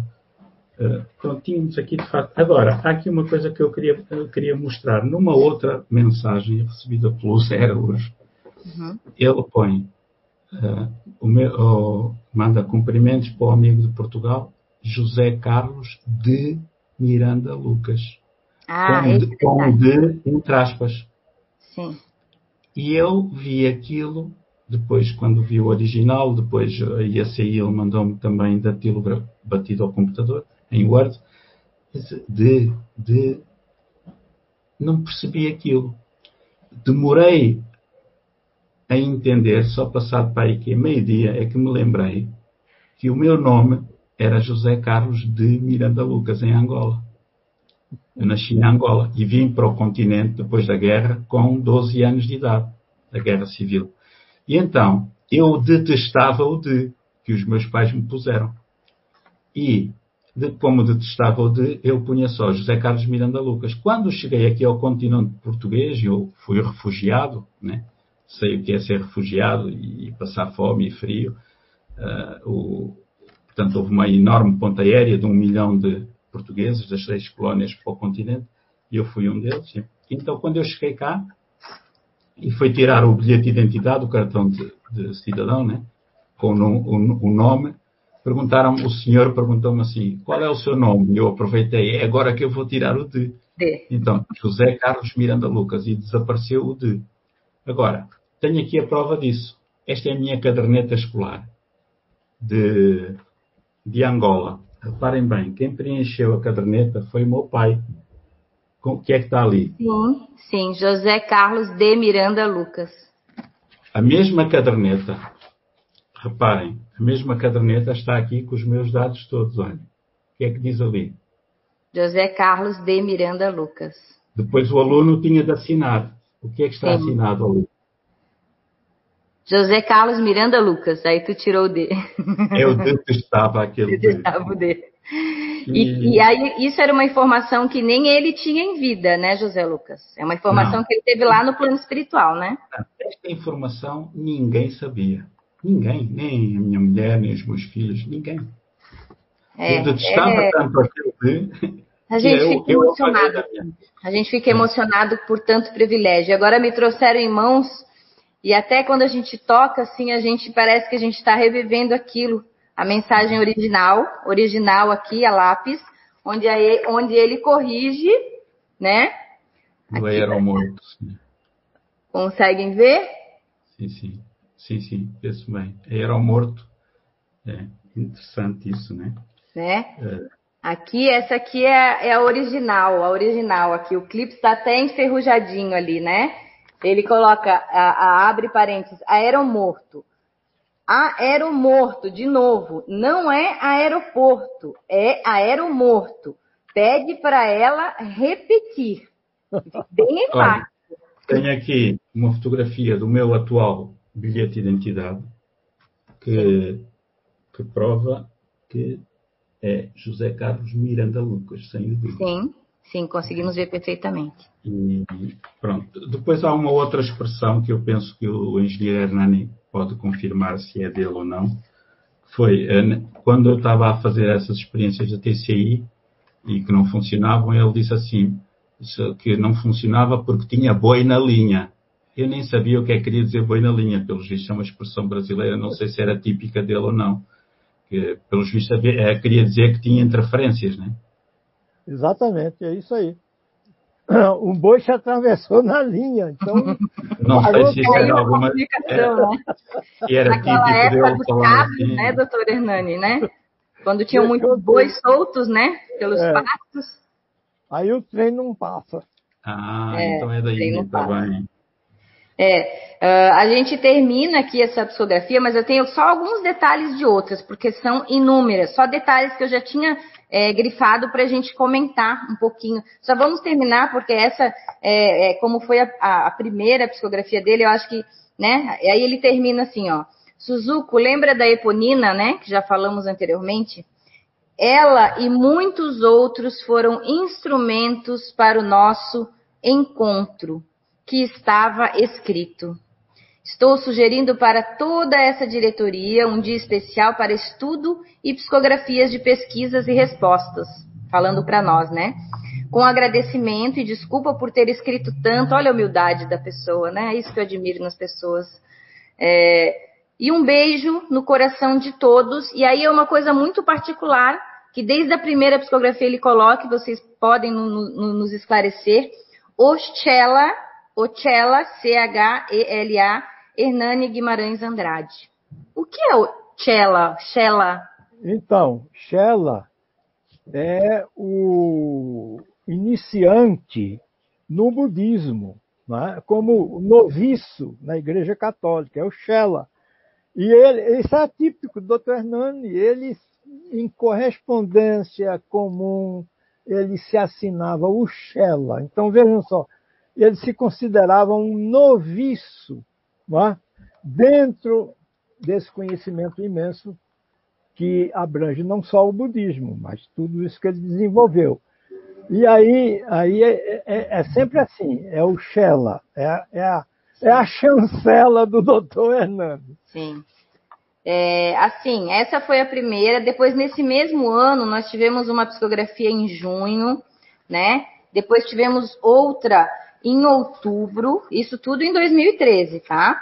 Do Dr. Hernani, né? Depois outra em dezembro de 2013, né? E aí temos outras aqui com, com detalhes assim, como eu disse, nós poderíamos passar o dia inteiro aqui conversando. Mas essa aqui de junho. Eu só, eu só grifei, eu não vou ler ela toda, como eu li a primeira, eu só vou, vou citar algumas coisas que são interessantes, porque ele, de novo, né, que foi a segunda psicografia dele, fala é, especificamente para o Dr. Ney e para o José Lucas, né? Eu só vou ler esse trecho aqui, né? É, caro companheiro, é, Ney Prieto Pérez, sim, são muitas perguntas e muitas respostas e estudos que precisamos desenvolver daqui para frente. Nosso treinamento está surtindo efeito. Nosso, é, o Dr. Banerjee está preparando o material e em breve estará de volta. É, está por aqui, né? Quer dizer que ele estava por ali. É, Suzuko Ney, o Dr. Ian Stevenson voltará quando o Dr. Jim entrar em contato com o IBPP, né? Tudo antes foi feito para chamar atenção. O material deve ficar aqui, nesse recanto do saber, e no IBPP, é, de agora por diante. Os artigos que já fazem parte de uma possível obra não podem ser, por agora, público, senão perde a graça, né? Falando em Graça, daí ele dá um, uma, uma, né, uma frasezinha para a doutora Graça, e em seguida ele fala para o José Lucas. Eu vou, eu vou ler, porque daí vocês dois comentam né, separadamente depois. José Lucas, o gravador não funcionou. Acho que tem boi na linha, foi nessa que ele fala. Acho que tem boi na linha. Risos, entre parênteses. Lucas, estou gostando de ver o seu empenho. A todos os amigos não posso responder, a todos os pensamentos. Não fiquem procurando ou buscando pestana em minhoca. né? E aí ele continua, a psicografia é muito rica, a psicografia, todas são muito riquíssimas, mas a gente não vai conseguir, né, pegar todos os detalhes. Mas esses dois aí que foram específicos para vocês, né, eu gostaria que vocês comentassem um pouquinho, né? Então, esse é, é, é outra marca registrada do Dr. Hernani não, não procurar pelo em minhoca, em cabeça de minhoca. Quer dizer, e é o que muitas vezes acontece, né? A gente está querendo eh, descobrir a pólvora, né? De modo que, é, mas ele está colocando é, que ele está prosseguindo lá nos estudos do plasma eletromagnético e, de, e do poltergeist, tudo isso, como que, que funciona, quais são os mecanismos e os ingredientes para ocorrerem esses poltergeists, que ele pesquisou, aproveitando para dizer que o Dr. Hernani tem um acervo muito grande, talvez o maior individual, de 30, 33 ou 35 casos de poltergeist né?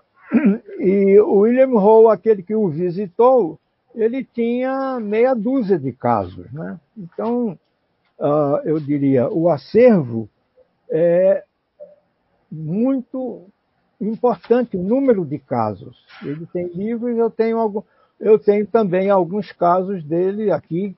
Fica foto. o convite, né, doutor Ney, se o senhor quiser nos, nos, colocar aí aonde está esse acervo, aonde fica todo esse, esse material. Garanto que tem pessoas do Brasil todo e até de fora do Brasil curiosos para saber, né, onde eles podem visitar e encontrar tudo, todo esse acervo, né? Pois é, esse acervo inteiro, cada caso no, no, no seu prontuário, no seu, no seu arquivo, estão no, no Museu é, no Museu da Imagem que é que está em São Paulo. Ele é administrado pelo é, o Oceano Vieira e, e está à disposição. Não está em internet ainda.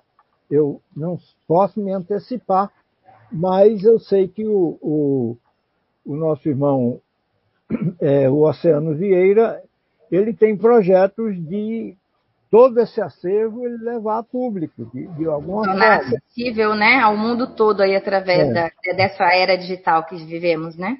Exatamente. Porque é uma, uma obra inenarrável, né? Para nós deixarmos lá, né? É, é, apenas a quem tem a oportunidade de ir a São Paulo. Mas garanto que, é. que logo, logo teremos acesso a tudo isso, né? Sim, certamente o, o, esse senhor, ou que, eu só conheço também da internet, o Ciano Vieira de Mel, tem feito um trabalho simplesmente notável na, no resgate de materiais diversos, Franciscano Xavier e outros, né? antiquíssimos, e que ele está a resgatar para o audiovisual, de modo a não se perderem. É de facto um trabalho muito difícil e muito profundo e de grande valor que ele tem feito. É fabuloso. E... Temos aí cada pessoa que veio com a sua, né, com o seu, é, como que a gente pode chamar? É, no caso dele, acredito que seja esse o, o, o, o, me fugiu a palavra agora, me ajudem o projeto de vida dele, né? Resgatar isso tudo e deixar isso hoje nessa era digital para que todo mundo, o mundo tenha acesso a isso, né? É, essa comunicação do, do engenheiro Hernani, uh, que fala do boi da linha, uh, o boi na linha foi em Portugal, quando o Zé Araújo cá esteve. E, e ele ou se não foi, em Portugal também volta a falar nisso. Volta a falar, porque essa aqui foi de uma sessão pública de 30 de 6 de 2013. Ah. Essa primeira vez aqui, né, que ele coloca aqui. Mas ele deve ter voltado, então. Falou é, novamente. Isso, quando é, esteve em Portugal. E então, o, o José Araújo andou a fazer é, um périplo, portanto, várias palestras pelos uhum. centros, né? E, e, a gente só anunciava palestras, pronto, mas tinha lá papel, no caso, e, e ele inopinadamente entrava em transe antes, antes da palestra começar e geralmente deixava uma, duas, três mensagens. E há uma que nos chamou muita atenção, que deu muito trabalho, que foi, uh, que foi em Águeda, José Lucas, se você quiser falar um pouquinho desse livro que você tem aí, que eu acho que você não comentou. É, é foi um... em Águeda, em Águeda, numa cidade aqui do centro, no dia 13 de novembro de 2013. E ele, ele recebe uma mensagem que é o. Do mesmo para... ano, então, do mesmo ano, por isso. Exatamente. Uh, e ele recebe uma mensagem na Associação Espírita, no, na, no Centro Espírita de Águeda, que tem outro nome, uh, e, e recebe uma mensagem assinada por um espírito. Eu estou aqui porque não sei de cor, né? são tantas coisas. Uh, o, o, título é O Voo para Casa. O voo de voar uhum. para casa. Né? Pronto, depois lá fala e tal, aqui. E é esta mensagem na Associação Espírita Consolação e Vida, em Águeda, Portugal, 13 de novembro de 2013, em público, antes da palestra. Eh, foi assinada por Luís Manuel Ribeiro da Rocha. Ora, Luís Manuel Ribeiro da Rocha, eh, segundo o Espírito diz aqui, ele é oceanógrafo, quando encarnado, e agora era trabalhador desta associação daqui. Nós não conhecíamos. E depois, aqui na, na esta mensagem é muito interessante, porque falava de Painho Monteiro. Ora, Painho Monteiro, ninguém sabia quem era o Painho Monteiro. Uh, depois conseguimos descobrir que Luís Manuel Ribeiro da Rocha de facto existiu, tinha sido um grande oceanógrafo português que morreu num desastre de avião nas Ilhas dos Açores, em Portugal. Portanto, temos, dois, temos ilha, a Ilha da Madeira e a Ilha dos Açores, né? são nove ilhas. E numa dessas viagens, esse oceanógrafo morreu de acidente. Então, o, o, e, não, e continuávamos sem descobrir quem era o Painho Monteiro. Até, até que nós temos um, um amigo que o, o, engenheiro Ney conhece, que é o Jorge Gomes, que é, que é uma pessoa com uma cultura acima da média, que ele, ele sabe os nomes todos do, da, da, fauna e da flora e os, os nomes científicos, uhum. sem, sem, ter qualquer formação académica nessa área, provavelmente reminiscências de vidas anteriores, né?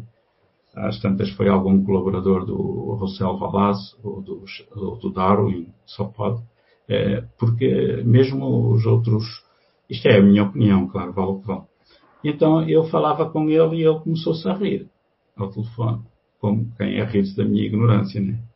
Eu disse, ah, estás a rir porquê? Ah, é que Painho Monteiro é o nome de uma ave, tipo de uma andorinha do mar, que foi descoberta né, pelo senhor Painha Monteiro, nos Açores, e era essa ave chamada Painha Monteiro que estava a ser estudada pelo tal, uh, pelo tal uh, uh, cientista que morreu no desastre de avião.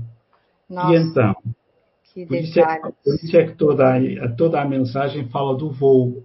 Fazia uma, uma comparação do voo do espírito com Sim. o voo dos painhos Monteiro que vinham em revoada, que eram as aves. E ninguém sabia disto. Que só, maravilhosa. Só, o Jorge é que desmontou o caso. Né? Este José livro, Lucas, esse livro aí é de sua autoria, é isso? É. Sim, é da minha autoria. Uh, é um livro que foi editado pela Federação Espírita Portuguesa, que nós não ganhamos nenhum dinheiro com ele, todo, toda a venda do livro reverte para a Federação Espírita Portuguesa. E mais, se houver alguma editora em Portugal, no Brasil, editoras comerciais, em qualquer parte do mundo que o queira publicar, tem 100% do lucro para a editora, porque o nosso objetivo não é apenas uh, a divulgação. E ele é não, todo feito de psicografias, é isso? Relatos e comprovações? Não, ele é feito de. Nós tentamos copiar um bocadinho a metodologia que o engenheiro Hernani usou no, naquele livro Reencarnação no Brasil, onde ele apresenta um caso, depois uhum. apresenta uma interpretação e depois faz um resumo esquemático, né? Entendi. E, e então, nós temos vários casos de identificação, de, chamados casos de drop-in, de manifestação espontânea de espíritos, que aconteceram uh, em Portugal e que era uma pena perder-se. Então resolvemos fazer, num, pôr num livro, está muito bem pesquisado, com, muito bem sistematizado, com várias informações que ainda hoje podem ser pesquisadas e confirmadas. E, eu, e perguntámos à Federação Espírita Portuguesa, eles quiseram publicar e, e pronto, está aí é, material Parabéns. para o mundo. Parabéns. Não, não, havia, não, eh, nós fizemos isso porquê? porque não havia em Portugal nenhum livro desse género. Há os Ernesto Bozano, há os no Brasil há muitos, na Inglaterra, etc. Em Portugal não há ainda essa cultura do, do registar. E, e quem tem andado para a frente com isso tem sido precisamente o, o Jorge Gomes, também é colaborador da ADEP, da Associação de Divulgadores de Espiritismo Portugal, e, e, e, de certo modo fui ganhando um bocadinho esse gosto, embora não tenha tanto conhecimento nem uh, como, como o Jorge para isso, né? e foi assim que o, o livro nasceu, foi um, ficar um, uma, algo registado para as gerações vindouras. É, temos aqui uma psicografia do Fore Blue de 2013 também, que eu também não vou ler inteira, só vou citar algumas questões. Como o Dr. Ney já, já colocou, se eu não me engano, foi nessa, nesse fórum que houve a psicografia em francês, né, Dr. Ney? Exatamente. É, que foi no dia 13 de setembro de 2013, tudo nesse ano de 2013, né? É, em que ele, ele começa né, mandando beijo a todos, fala do, do, do doutor Ney, doutora Maria Júlia, Maria da Graça, doutor David Lucas Desidério, da Suzuko, do Alamar, do Luiz Gonzaga, enfim. Mas aí o que, que, ele, o que, que é interessante aqui? Que ele coloca assim, ó, aqui muitos espíritos sempre adorei, aqui muitos espíritos, ele fala, sempre adorei gente, agora adoro espíritos. E continuo amando gente, né? Mas o interessante são os nomes. Aqui encontrei muitos. Dr. George William Mick, Dr. Ian Stevenson, Dr. Remenda Banerjee, o Pietro Remy Chavan, Newton Boechat, se eu estiver é, lendo equivocadamente, vocês me perdoem, né?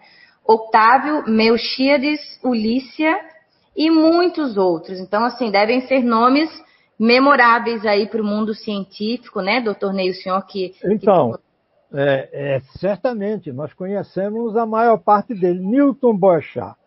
Newton Boechat no Rio de Janeiro.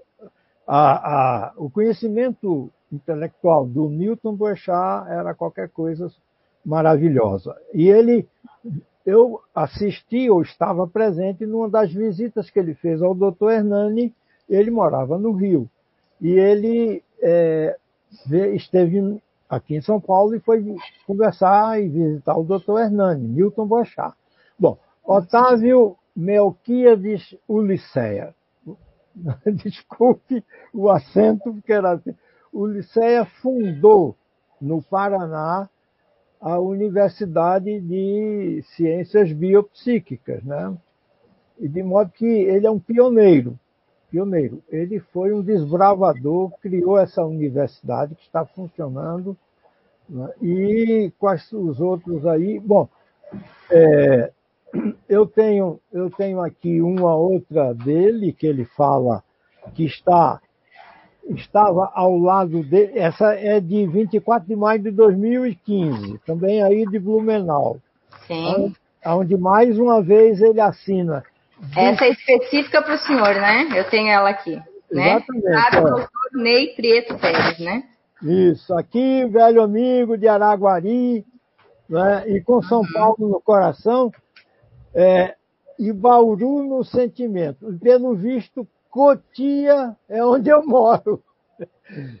Cotia, eu, eu jamais, jamais poderia né, identificar como isso sendo do conhecimento de Araújo. Jamais. Ele jamais ele poderia. Tudo isso. É, e aí ele diz aqui que o meu, aqui comigo estão o seu brother Banerjee uhum e o Valada, doutor Valada, amicíssimo, membro da Associação Médico Espírita de São Paulo, é? É, que lhe abraçam igualmente. E aqui ele vem dizer um negócio que eu duvido que o Zé saiba. Tendo em vista suas práticas no Obreiros. Vejam só, Obreiros é um centro que eu estive participando, estudando e, numa certa fase, colaborando. Né? A rigor, eu comecei a desenvolver é, a, a, fluidoterapia lá no Obreiros. Né? Então, ele menciona Obreiros. Quem poderia é, saber. De... A outra coisa que ele diz aqui. É, no tempo daqui, e logo, mais logo, no tempo daqui, quer dizer, tem outro tempo lá, né? Que não é o nosso. Eu, eu sublinhei isso para falar aqui com o senhor. É, aumentou a afinidade.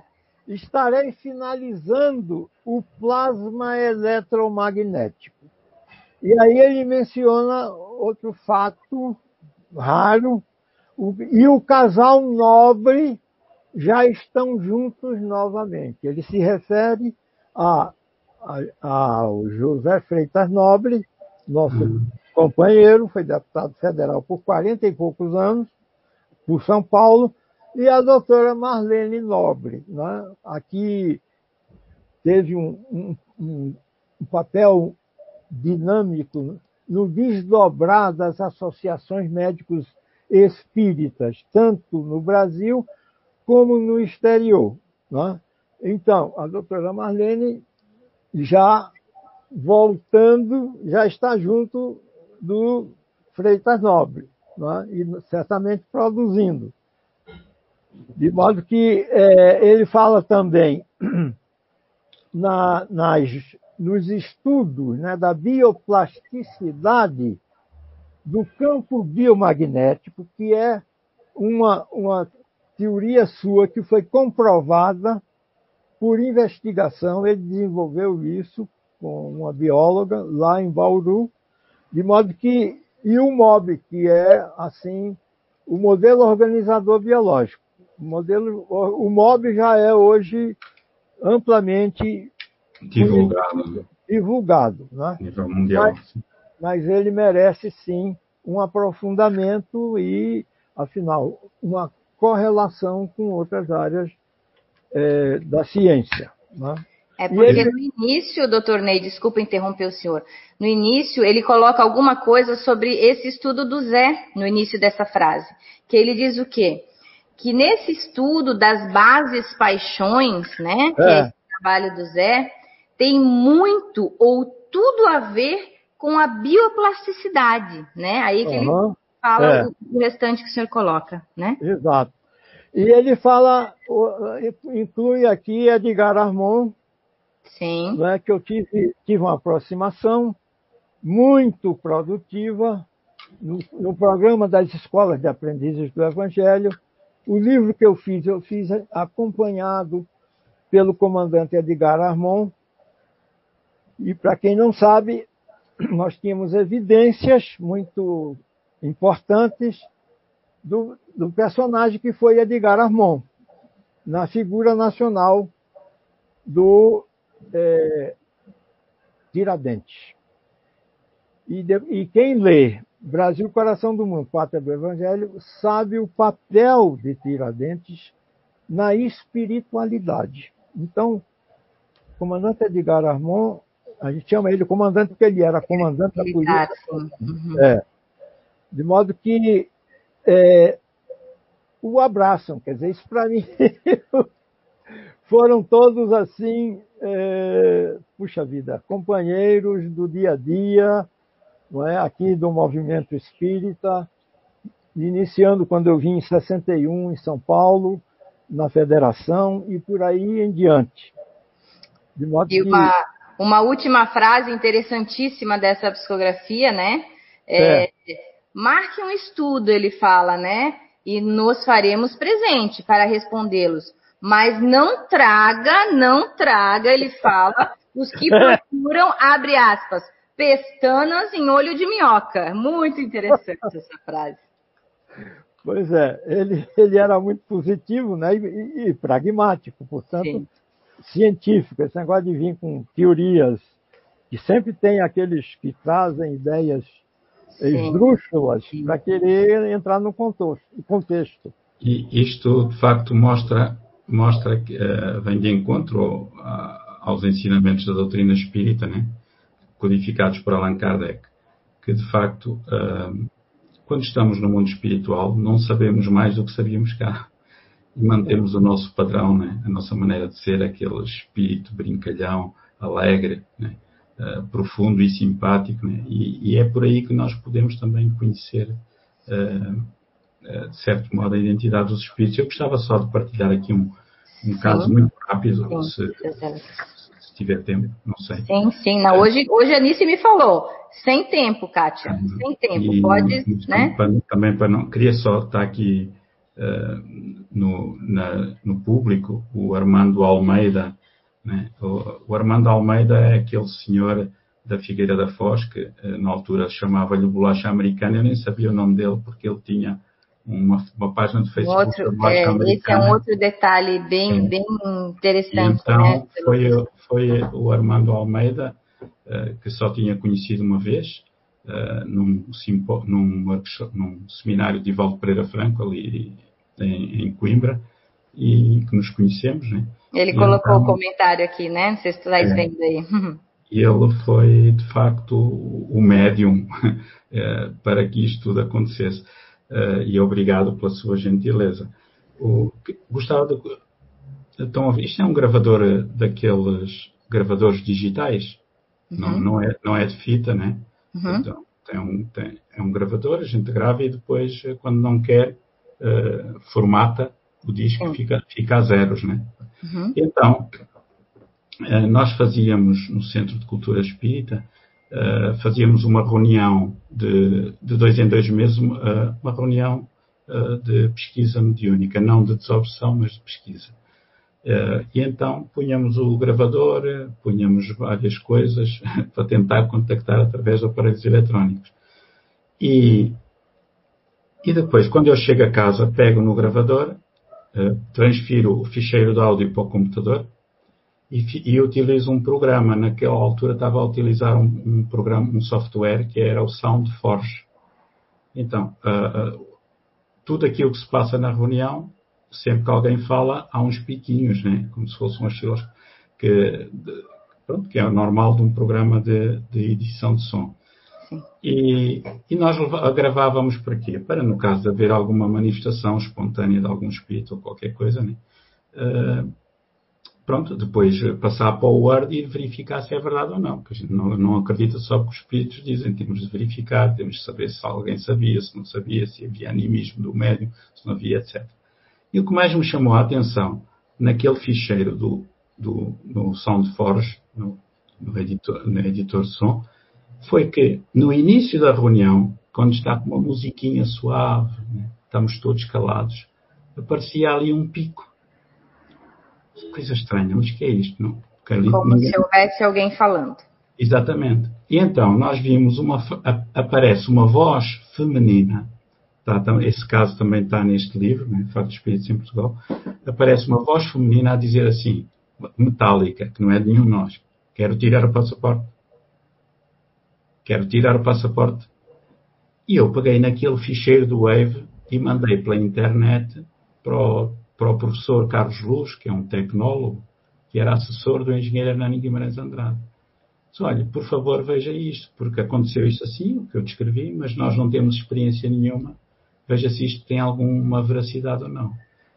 O professor Carlos Luz lembrou-se de uma coisa que nem me passaria pela cabeça, que é de passar o ficheiro Wave em reverso, ao contrário. E então não é que ao contrário aparece a mesma voz com outra frase, a dizer, uh, podes procurar a encomenda. é uma coisa fantástica, né? Quer dizer, aquilo Podes só... procurar a encomenda, é isso? Pode-se pode procurar a encomenda.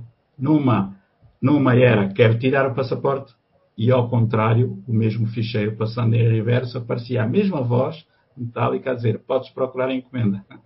Ora, aquilo uh, foi de facto uma das, uma das provas mais evidentes, mais factuais, da interferência dos espíritos através de aparelhos eletrónicos que temos. E até hoje estamos a continuar. Agora paramos por causa do confinamento, da Covid, mas esperamos continuar e, e oxalá tenhamos mais. Oxalá. Era mais. Oxalá. Como que o senhor está? Doutor Ney, tudo bem com o senhor? Sim. Tudo bem. Tudo já bem. vamos já finalizando, mas é que é tanta coisa interessante, gente. É tanta coisa que, olha, a gente ficava aqui o dia inteiro falando. É, é tanto detalhe que o doutor Hernani nos traz, né? É, a gente tem, nesse ano de 2013 mesmo, foram muitas psicografias, né? É, ele traz uma outra em outubro, é, onde ele fala bem específico aqui, ó, sobre a memória extracerebral, que o doutor Ney falou ali, né? É, que o doutor Banerjee, né? É, é. Deu esse nome. Então, assim, é, ele fala para Suzuko, né? Já pensou estes lápis só quebram comigo, tem boi na linha, né? Como ele fala para ela, calma, né, minha fiel escudeira, minha fiel companheira, tudo vai se encaixar, né? E aí ele também fala para o José Lucas, caríssimo José Carlos de Miranda Lucas, de Miranda Lucas. Aqui na intermissão também tem arquivos e somos ainda pesquisadores, estudando agora com mais propriedade a matéria. Enquanto isso, o Dr. Banerjee prepara uma obra que tem o título mais ou menos Memória, abre aspas, Memória Extracerebral. Olha aí, Ney, seu brother. É, é. Né? Fala do Dr. É, Stevenson, que ainda aguarda um momento para retornar os artigos, né? Aí sobre a Suzuko, né? Que ele esteve lá em Bauru e que seu vestido estava primoroso, né? Uh, o Dr. George William Mick, é, está aqui como estudioso e observador deste Spiricon, que por hora acontece. Né? Então, assim. O Dr. George Mick, o engenheiro, o engenheiro George Mick foi o, funda, o inventor de um aparelho, ele não era espírita, de um aparelho para falar com os espíritos, que era o Spiricon, que teve quatro versões, a versão Mark I, Mark II, 3 e 4. E ele era auxiliado, tinha um assessor que era um médium vidente e médium de psicofonia também. Uh, uh, acho que era Alexandre O'Neill. Uh, qualquer coisa O'Neill. William O'Neill. William O'Neill. William O'Neill. Que era assessor do engenheiro George Mick. Uh, que era americano, se não me falha a memória. Portanto, é, que está, está tudo misturado, né? E de facto, eh, quando nós temos o conhecimento da doutrina espírita que Allan Kardec codificou, vemos que todos estes factos são, são parte de um mecanismo universal que é o amor em movimento para que o conhecimento se transborde né, para toda a gente, independentemente das suas convicções, né, aparecendo na Índia, nos Estados Unidos, no Brasil, né, um pouco por todo o mundo. Fantástico. E temos uma aqui que foi a última de, porque a última do, inclusive o nome da, da psicografia é fim de ano, né? Que foi no dia 15 de dezembro de 2013, ainda, né? Que ele também dá vários recados, mas eu vou ler algumas coisinhas principais, assim, né? É, aqui está em especial o nosso colega Nils Born, que faz parte de uma das nossas equipes de estudo e pesquisa, né? Ney Prieto Pérez, logo seu brother, Dr. Banerjee, estará de volta. O material já está pronto, né? Aí depois ele fala outros, outros trechos, mas aí ele fala também, caro José Lucas, o José Craveirinha é um poeta muito alegre, muito alegre mesmo. Três pontos, risos. Ele falou num, abre aspas, mata-bicho, que comia pela manhã. Avise ao senhor Vitor Féria que a digníssima saudade cortesã está firme no compromisso assumido, onde, na próxima oportunidade, fará o prometido. Muitos detalhes também, né? Ah, já nem me lembrava disso. Uhum. É, o, o, poeta alegre é um, um, espírito muito simpático que traz. Eh, não sei se tem aqui, aqui à mão. Está tem este livro que é Histórias que os Espíritos Contaram, da Federação Espírita Portuguesa, que tá, vai no volume 2, que então são histórias que os Espíritos contam, histórias de vida, que ele depois trans, transmite sob a forma de quadras popularuchas. Assim, faz, são muito parecidas com, com aquelas do. Uh, havia um, umas quadras que o Franciscano Xavier recebia do. Sim muito engraçadas, não me recordo agora o nome do espírito. E, eh, mas eh, não, claro que não tem a qualidade, eh, a mesma qualidade. E então esse espírito, esse espírito assinava como poeta alegre. E de facto é um espírito muito simpático, transmite uma energia. Ele era moçambicano, eu não sabia sequer. Quem, quem, quem, identificou o espírito foi o Zé Araújo, quando chegou aqui a Portugal, no Centro de Cultura Espírita, depois de mais 24 horas de avião, quase. E ele teve uma profusão de, de mensagens incríveis, coisas incríveis, que ele não tinha mesmo como saber. Por exemplo, nós estávamos numa reunião de, de educação da mediunidade, estava lá uma senhora fortezinha, com 60 e tal anos, assim, bem cheinha, né? sem ser gorda quem é, que ia, quem é que ia saber que aquela senhora era praticante de karatê? E ele, ele olhou para ela e disse: Olha, está aí um senhor por trás, deu o nome uh, e, e, deu uma mensagem. Uh, e eu disse: ah, Eu acho que ele está ligado a qualquer coisa de um, do desporto, mas não sei quantos. Então ele tinha sido presidente da Federação Portuguesa de Artes Marciais e Karatê, qualquer coisa assim. Nossa e apareceu por trás aquela senhora com 60 e tal anos que era praticante de karatê. Quem é que podia imaginar aquilo? Já eu, nem eu me lembrava, não podia ser transmissão de pensamento. E isto a propósito de quê? Ah, e eu, Zé Araújo, então recebeu uma mensagem uh, do espírito José Craveirinha. Eu, na minha ignorância, não sabia quem era. Ele foi um poeta moçambicano, filho de pai português, mãe, mãe negra, e, e pelos vistos tinha muita afinidade comigo eu, eu, nasci em Angola, nunca tive em Moçambique. Mais tarde, perguntando a Divaldo Pereira Franco, uh, ele confirmou, através da mediunidade da Joana de Anjos, seu guia espiritual, que de facto era verdade, a identidade do espírito, que era José Craveirinha. Então aí fiquei mais confortável para pôr o nome dele no, no livro. Né? Uh, e, e, aconteceram coisas, de facto, uh, muito, muito interessantes. Há, há pessoas, há situações que nós não podemos comprovar que foram verídicas, obviamente, né? Uh, mas há situações que o zero hoje não tinha como saber.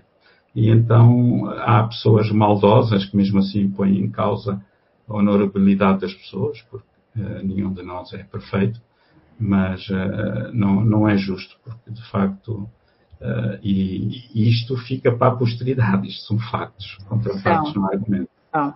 A gente não faz ideia do que vai ser isso aqui daqui a 10, 20, 30 anos, né? Mas que são é, riquíssimos os detalhes e que tu, a gente vê que ó, hoje, sete anos após tudo isso, é, eu aqui sentada olhando para isso aqui, me vem à memória todos os momentos que a gente passou aqui nesse palco por alguns meses, onde ficávamos de três a quatro horas sentados aqui, recebendo mensagens com nomes e sobrenomes, jamais, é, porque é, quem está nos acompanhando aí, nós temos é, essas, essas psicografias que eram específicas, né? A, por exemplo, a doutora Suzuko, o doutor Ney, né? Mas nós tínhamos, é, antes de iniciar, é, uma, eles chamavam notícias do lado de lá, Então eram é, mais, teve psicografia, é, sessão pública, e tiveram acho que mais de 60 nomes escritos é, é, é, de pessoas que estavam presentes aqui, que não iam se comunicar, mas que os conhecidos estavam assistindo a sessão. Né? Isso tudo nós temos aqui arquivado na casa e, e digitalizado também, aos poucos, todo esse trabalho, esse acervo que, que a Pamela e o Eduardo também estão fazendo, é, mas que assim, é, se a gente para hoje para pensar, meu Deus, na riqueza de, de, de detalhes e, e, no, e, no, privilégio que tivemos de fazer parte desse momento, assim, que, que, que foi assim, como eu já falei aqui, inenarrável, inenarrável esse momento, Sim. né? E a gente teve também outras, né? Mas a gente iria passar aqui. Tivemos mensagens é, é, de 2015, de 2016, no Foreblue também, de 2016, uh, recebidas aqui na casa.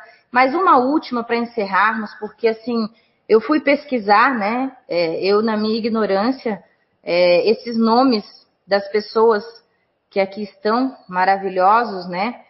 é, que foi uma mensagem recebida no Foreblue de 2015, né, no nosso terceiro Foreblue, onde ele cita vários nomes, eu não sei se vocês se recordam dessa mensagem, doutor Ney, José Lucas, mas vamos recordá-la, é uma mensagem é, pequena, então é só justamente para a gente é, dar a devida riqueza e importância né, dessas psicografias, né, dessas mensagens que nós recebemos. É, Banquete do Bem Integral é o nome da psicografia.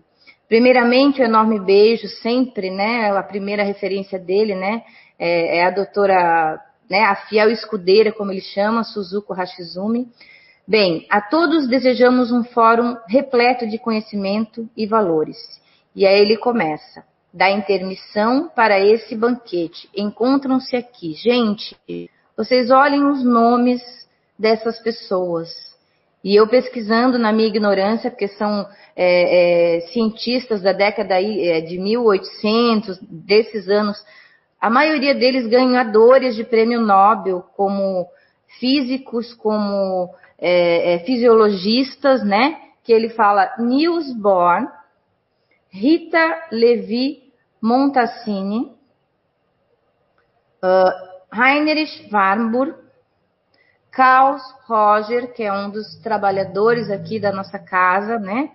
Uh, Henrique Rodrigues, Otto é, Heinrich Warburg, acho que depois ele coloca o nome completo, né, do Dr. Warburg, Kurt Goldstein, é, Euríclides de Souza, é, desculpa, Euríclides de Jesus Erbini, Kai Barchutel, Edgar Armand, inclusive Ney Prieto Pérez, ele confirma sua visita em Recife no Evangelho. Na ocasião também estava Romero Pinto Valada, né? E aí ele, né, se despede tudo, mas assim, né, doutor, doutor Ney José Lucas, né? Quem foi Niels Bohr, né? É. Que foi prêmio Nobel da Física em 1922, foi um físico dinamarquês, né? Exatamente. Que criou um dos modelos que conhecemos hoje do átomo, né? É isso? Ele, é? Ele, é, ele, teve uma contribuição importante no, na identificação do, do núcleo do átomo. Ele pesquisou isso, eu recentemente, é, fazendo um artigo, que eu estou comprometido com isso, sobre as obras do Dr. Hernani, é, ele menciona isso tudo no psiquântico.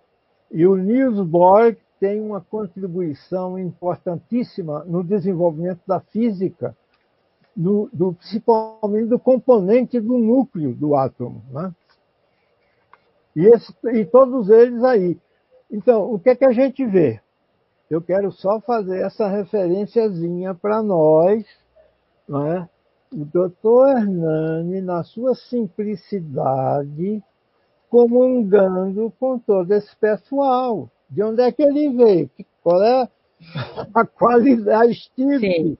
O quilate. Sim, o quilate, né? O quilate, né? É. Podemos é. usar esse termo muito adequado, né, doutor? Isso, perfeitamente. É. Oh, oh Kátia, Oi, na, José. Naquela, naquela psicografia que leste há um bocadinho, uh, que falava do José Craveirinha, e do, mata, e do mata-bicho, entre aspas. Sim. Sim. Uh, para quem não saiba, mata-bicho é uma expressão africana que quer dizer pequeno almoço ou café da manhã, como dizem no Brasil. Sim. Portanto, uh, é ah. o mata-bicho. Porque ah, quando nós acordamos de manhã, sim. temos o estômago a roer como se tivesse um bichinho ali. Sim, então a gente come e mata o bicho. Isso é uma, é uma expressão de África. Como é que ia saber isso, gente? É, é, olha, só, só não acredita na veracidade quem realmente não quer. Vou tomar, não... vou, vou tomar o mata-bicho. Mata-bicho em, em, Angola dizia assim, sim, em Moçambique Nossa. também. Uh, né? Isto, uh, uh, Para quem não conhece, doutora Rita Levi Montalcini, é isso, doutor? O senhor que é poliglota e me ajude, por favor, na, na, na no nome corretamente dela, porque eu fiquei encantada ao, ao, ao conhecer. Foi uma neurocientista que ganhou o Nobel de Fisiologia em 1986. Morreu aos 103 anos, em 30 de 12 de 2012. Uma italiana, né? Porque em uma das mensagens aqui, que a gente não leu, que é de 31 de maio de 2015, né? ele fala que essa notável é, médica, né, logo vai escrever no Recanto do Saber sobre a neurogênese do cérebro e as modificações do corpo espiritual. Olha só, todos esses espíritos estavam lá participando do, do, do fórum, né, na, naquele ano. Maravilha. E aí tantos outros que a gente falou aqui, né? Uh, que é o Dr. Heinrich, Otto Heinrich Wallenburg, que também foi um fisiologista e um bioquímico alemão, que foi Nobel de Fisiologia ou Medicina em 1931. Por quê? Porque ele descobriu a natureza e a ação da enzima respiratória. Então, assim, a questão da oxidação das células vivas, na questão do, do câncer. Então, ele foi um pioneiro, né, o Dr. Warburg. Né? E assim, outros, meu Deus, tantos. Dr. Kurt Goldstein, né, que foi um, um neurologista e um psiquiatra, que ele, ele, a teoria holística do organismo, é, foi ele que influenciou, isso nós não sabíamos, eu, eu, vi lá, ele que influenciou Carl Rogers. Olhem só, né? Os espíritos, os cientistas de quilates que estavam lá é, citados pelo Dr. Hernani, né? Então, assim, é, é, e temos aí muitas outras, essa de 2015 ali, que eu também nem li, né? Só li esse, esse trechinho da doutora é, Rita Levi, porque me impressionei com a nobreza, com a, a magnitude dessa, dessa médica, que morreu aos 103 anos, uma médica italiana, né? É, fala um pouquinho sobre o, o, o, poema ali, né? O soneto de autoria de Augusto dos Anjos, Mutação, que nós podemos publicá-lo em um dos nossos livros, né? Foi essa conversa que tivemos aqui, que está publicado nesse livro aqui, Ensinamentos de, é, de Outra Dimensão, né? Que é um soneto de quem? É, de Augusto dos Anjos, que foi psicografado pelo Dr. Gilberto Campista Guarino, né? Que estava e está aqui é o Dr. César Burnier Pessoa de Melo, nosso César Burnier, e o seu Clorindo Burnier. É, é, são inúmeros detalhes também. É, é uma outra psicografia que, né, é, é, cheia de detalhes, assim. Mas estamos aí com duas horas de, de, de conversa, e como eu falei, poderemos ficar por mais quatro, cinco horas que teríamos detalhes aí para um dia inteiro de conversa. Está na hora de ir almoçar, né? É, isso. É, eu gostaria de, de, agradecer em nome da, da nossa casa, da CEIU, da nossa casinha de madeira aqui, mas que é tão rica de amor e de conhecimento e de espiritismo e ciência caminhando lado a lado, né? Com o nosso Zé Araújo, com a nossa Eunice, é, que estão à frente desse trabalho, e de tantos outros voluntários que eu não vou falar o nome aqui para não esquecer, de todos, que são tantos que se dedicam. Cumprimentos né, a dona Sandra. Agradecer de coração a vocês dois, doutor Ney, é, José Lucas, que são assim é, é, é memórias aí é, inenarráveis para o nosso espiritismo, doutor Ney, lembranças que jamais vou esquecer e nem todos que vão é, poder assistir aí, porque agora com o YouTube, com essa tecnologia, isso vai estar gravado para daqui a 100, 200, 500 anos eles estarem assistindo essa nossa conversa, né? Então, de coração, muito obrigada pela disponibilidade, pelo sempre carinho de vocês para conosco, viu? Ora, é, é um imenso prazer, mais do que prazer. É uma amizade e uma obrigação. Vocês têm um trabalho pioneiro e têm se expandido já pela Europa, aí com Lucas em Portugal, mas essa autenticidade é, da relação plano espiritual, pós-morte, como a gente está vendo, a realidade que segue no pós-morte com aqueles mesmos ideais, com intentos de pesquisa, de descobertas. Olha o que, é que a gente está percebendo. A vida continua e é como disse uma, uma certa vez, isso aqui é apenas um elo, um elo da grande cadeia que nos envolve a todos nesse universo de Deus. Eu agradeço muito a oportunidade. Meu abraço ao Lucas, ao Jorge, que esse pessoal é queridíssimo, de modo que, do mesmo jeito que ele se sente em casa quando veio aqui a Blumenau, quando lá estamos, nos sentimos à vontade. Que Isso bom.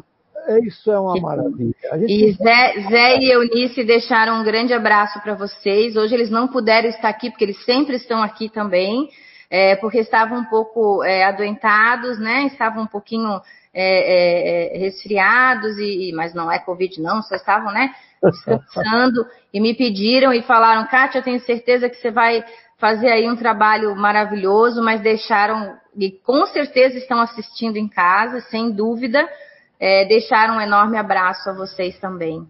E a eles também. Trabalho que, que prossigam aí com essa força, com esse baluarte tão forte do, das evidências científicas nos fenômenos espíritas. Muito obrigado. Ney, gostaria de se despedir? Desculpa, José Lucas, gostaria de se despedir? Eu, é, de facto, é, o Allan Kardec matou a morte, né? E quando me perguntam se eu acredito na vida para além da morte, mas acreditas nisso, né? nas comunicações? Assim, não, não acredito. Eu tenho a certeza. Porque só acredita na vida para além da morte quem não tem a certeza. Quem estuda espiritismo, quem pesquisa, quem pa, uh, passa por um conjunto de situações e qualquer pessoa pode passar, tem de pesquisar. O espiritismo não é de acreditar. Eu não converso com a Cátia e fico a acreditar no espiritismo. Não tem de pesquisar, como quem vai para a universidade. Tem de estudar um, dois, três anos, analisar, pesquisar, comparar, etc. E então, eh, quem disser que a vida não, além da morte não existe, está desinformado, está desatualizado. Eh, e como o engenheiro, recordando eh, o engenheiro Hernani Guimarães Andrade, ele dizia sempre que o paradigma espiritualista matou o paradigma materialista. E agora temos novos paradigmas, que é os casos sugestivos da reencarnação, as visões no leito de morte, as experiências fora do corpo, a transcomunicação instrumental, a transcomunicação mediúnica, né? as experiências de quase morte, tantas é que ambos. Todos esses paradigmas novos estão a ser estudados hoje. E, e é muito interessante, para terminar, ver aquilo que Allan Kardec dizia. A ciência espírita marcha ao lado da ciência da Terra, mas não se detenham desta para. Vai mais além e descobre as leis que regem o intercâmbio entre o mundo espiritual e o mundo terreno. Quando a ciência da Terra vier e comprovar que um só ponto está errado, a gente abandona e Isso segue é. esse ponto. O que tem acontecido é o oposto. E vemos atualmente na Universidade do Arizona um conjunto de cientistas de todo o mundo, nenhum deles é espírita, que eu saiba, liderados pelo Dr. Gary Schwartz, que estão a criar o Soul Phone, criar uma fundação, que é a Soul Phone Foundation, que é a fundação do celular para falar com o mundo espiritual. E eles dizem que não está em causa se é possível, está em causa é quando e como. Quem pesquisar na internet, Soul Phone, é o telefone da alma. Pesquisem, tem um conjunto de cientistas muito interessantes, o Dr. Konstantin Korotkov, o físico russo, uh, e muitos outros. O Dr. Raymond Moody Jr., o pesquisador das experiências de quase morte também, e muitos outros. Um grande abraço a todos. Olha, interessante, que interessante. Uh, Brasil e Portugal, eu penso que somos o mesmo povo, os Sim. mesmos espíritos saltando de um lado para o outro, com um rio grande no meio, que é o oceano. Uhum, uhum. Uh, muito obrigado. O engenheiro Ney Preto Pérez e a esposa, a doutora Júlia, são, um, mar, uh, são um marco, depois de Divaldo Franco, são um marco na divulgação do espiritismo em ah. Portugal, uh, na credibilização do espiritismo em Portugal. Fizeram um trabalho muito interessante, discreto, mas muito profundo. E, e pronto, somos meros instrumentos todos da, da divindade, né? É, só me veio rapidamente para encerrarmos que não falamos, mas que o Clóvis Nunes ele fez, lembram, né? Todo um trabalho de pesquisa e ele validou a assinatura do doutor, é, é, né? Do doutor Vocês lembram, né? Nós esquecemos de comentar que foi é. maravilhoso, né? É, porque foi assinado em Hindi. E aí ele, ele, autenticou né, a veracidade dessa assinatura, né, doutor Ney? Exatamente. Esquecemos só desse detalhe, que foi outra coisa assim inenarrável, né? É, ele, ele fez um documentário importante. Isso com o, o, nome de xenoglossia. Isso, né? Conhecimento de uma língua estranha, é, não, não é, do médium, né? desconhecida pelo médium.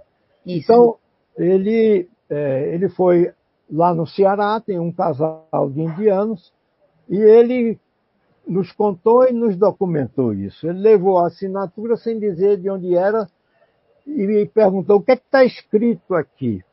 Aí ela disse, exatamente traduzindo do hindi para o português, né? o que é estava escrito, assinado pelo Banerjee.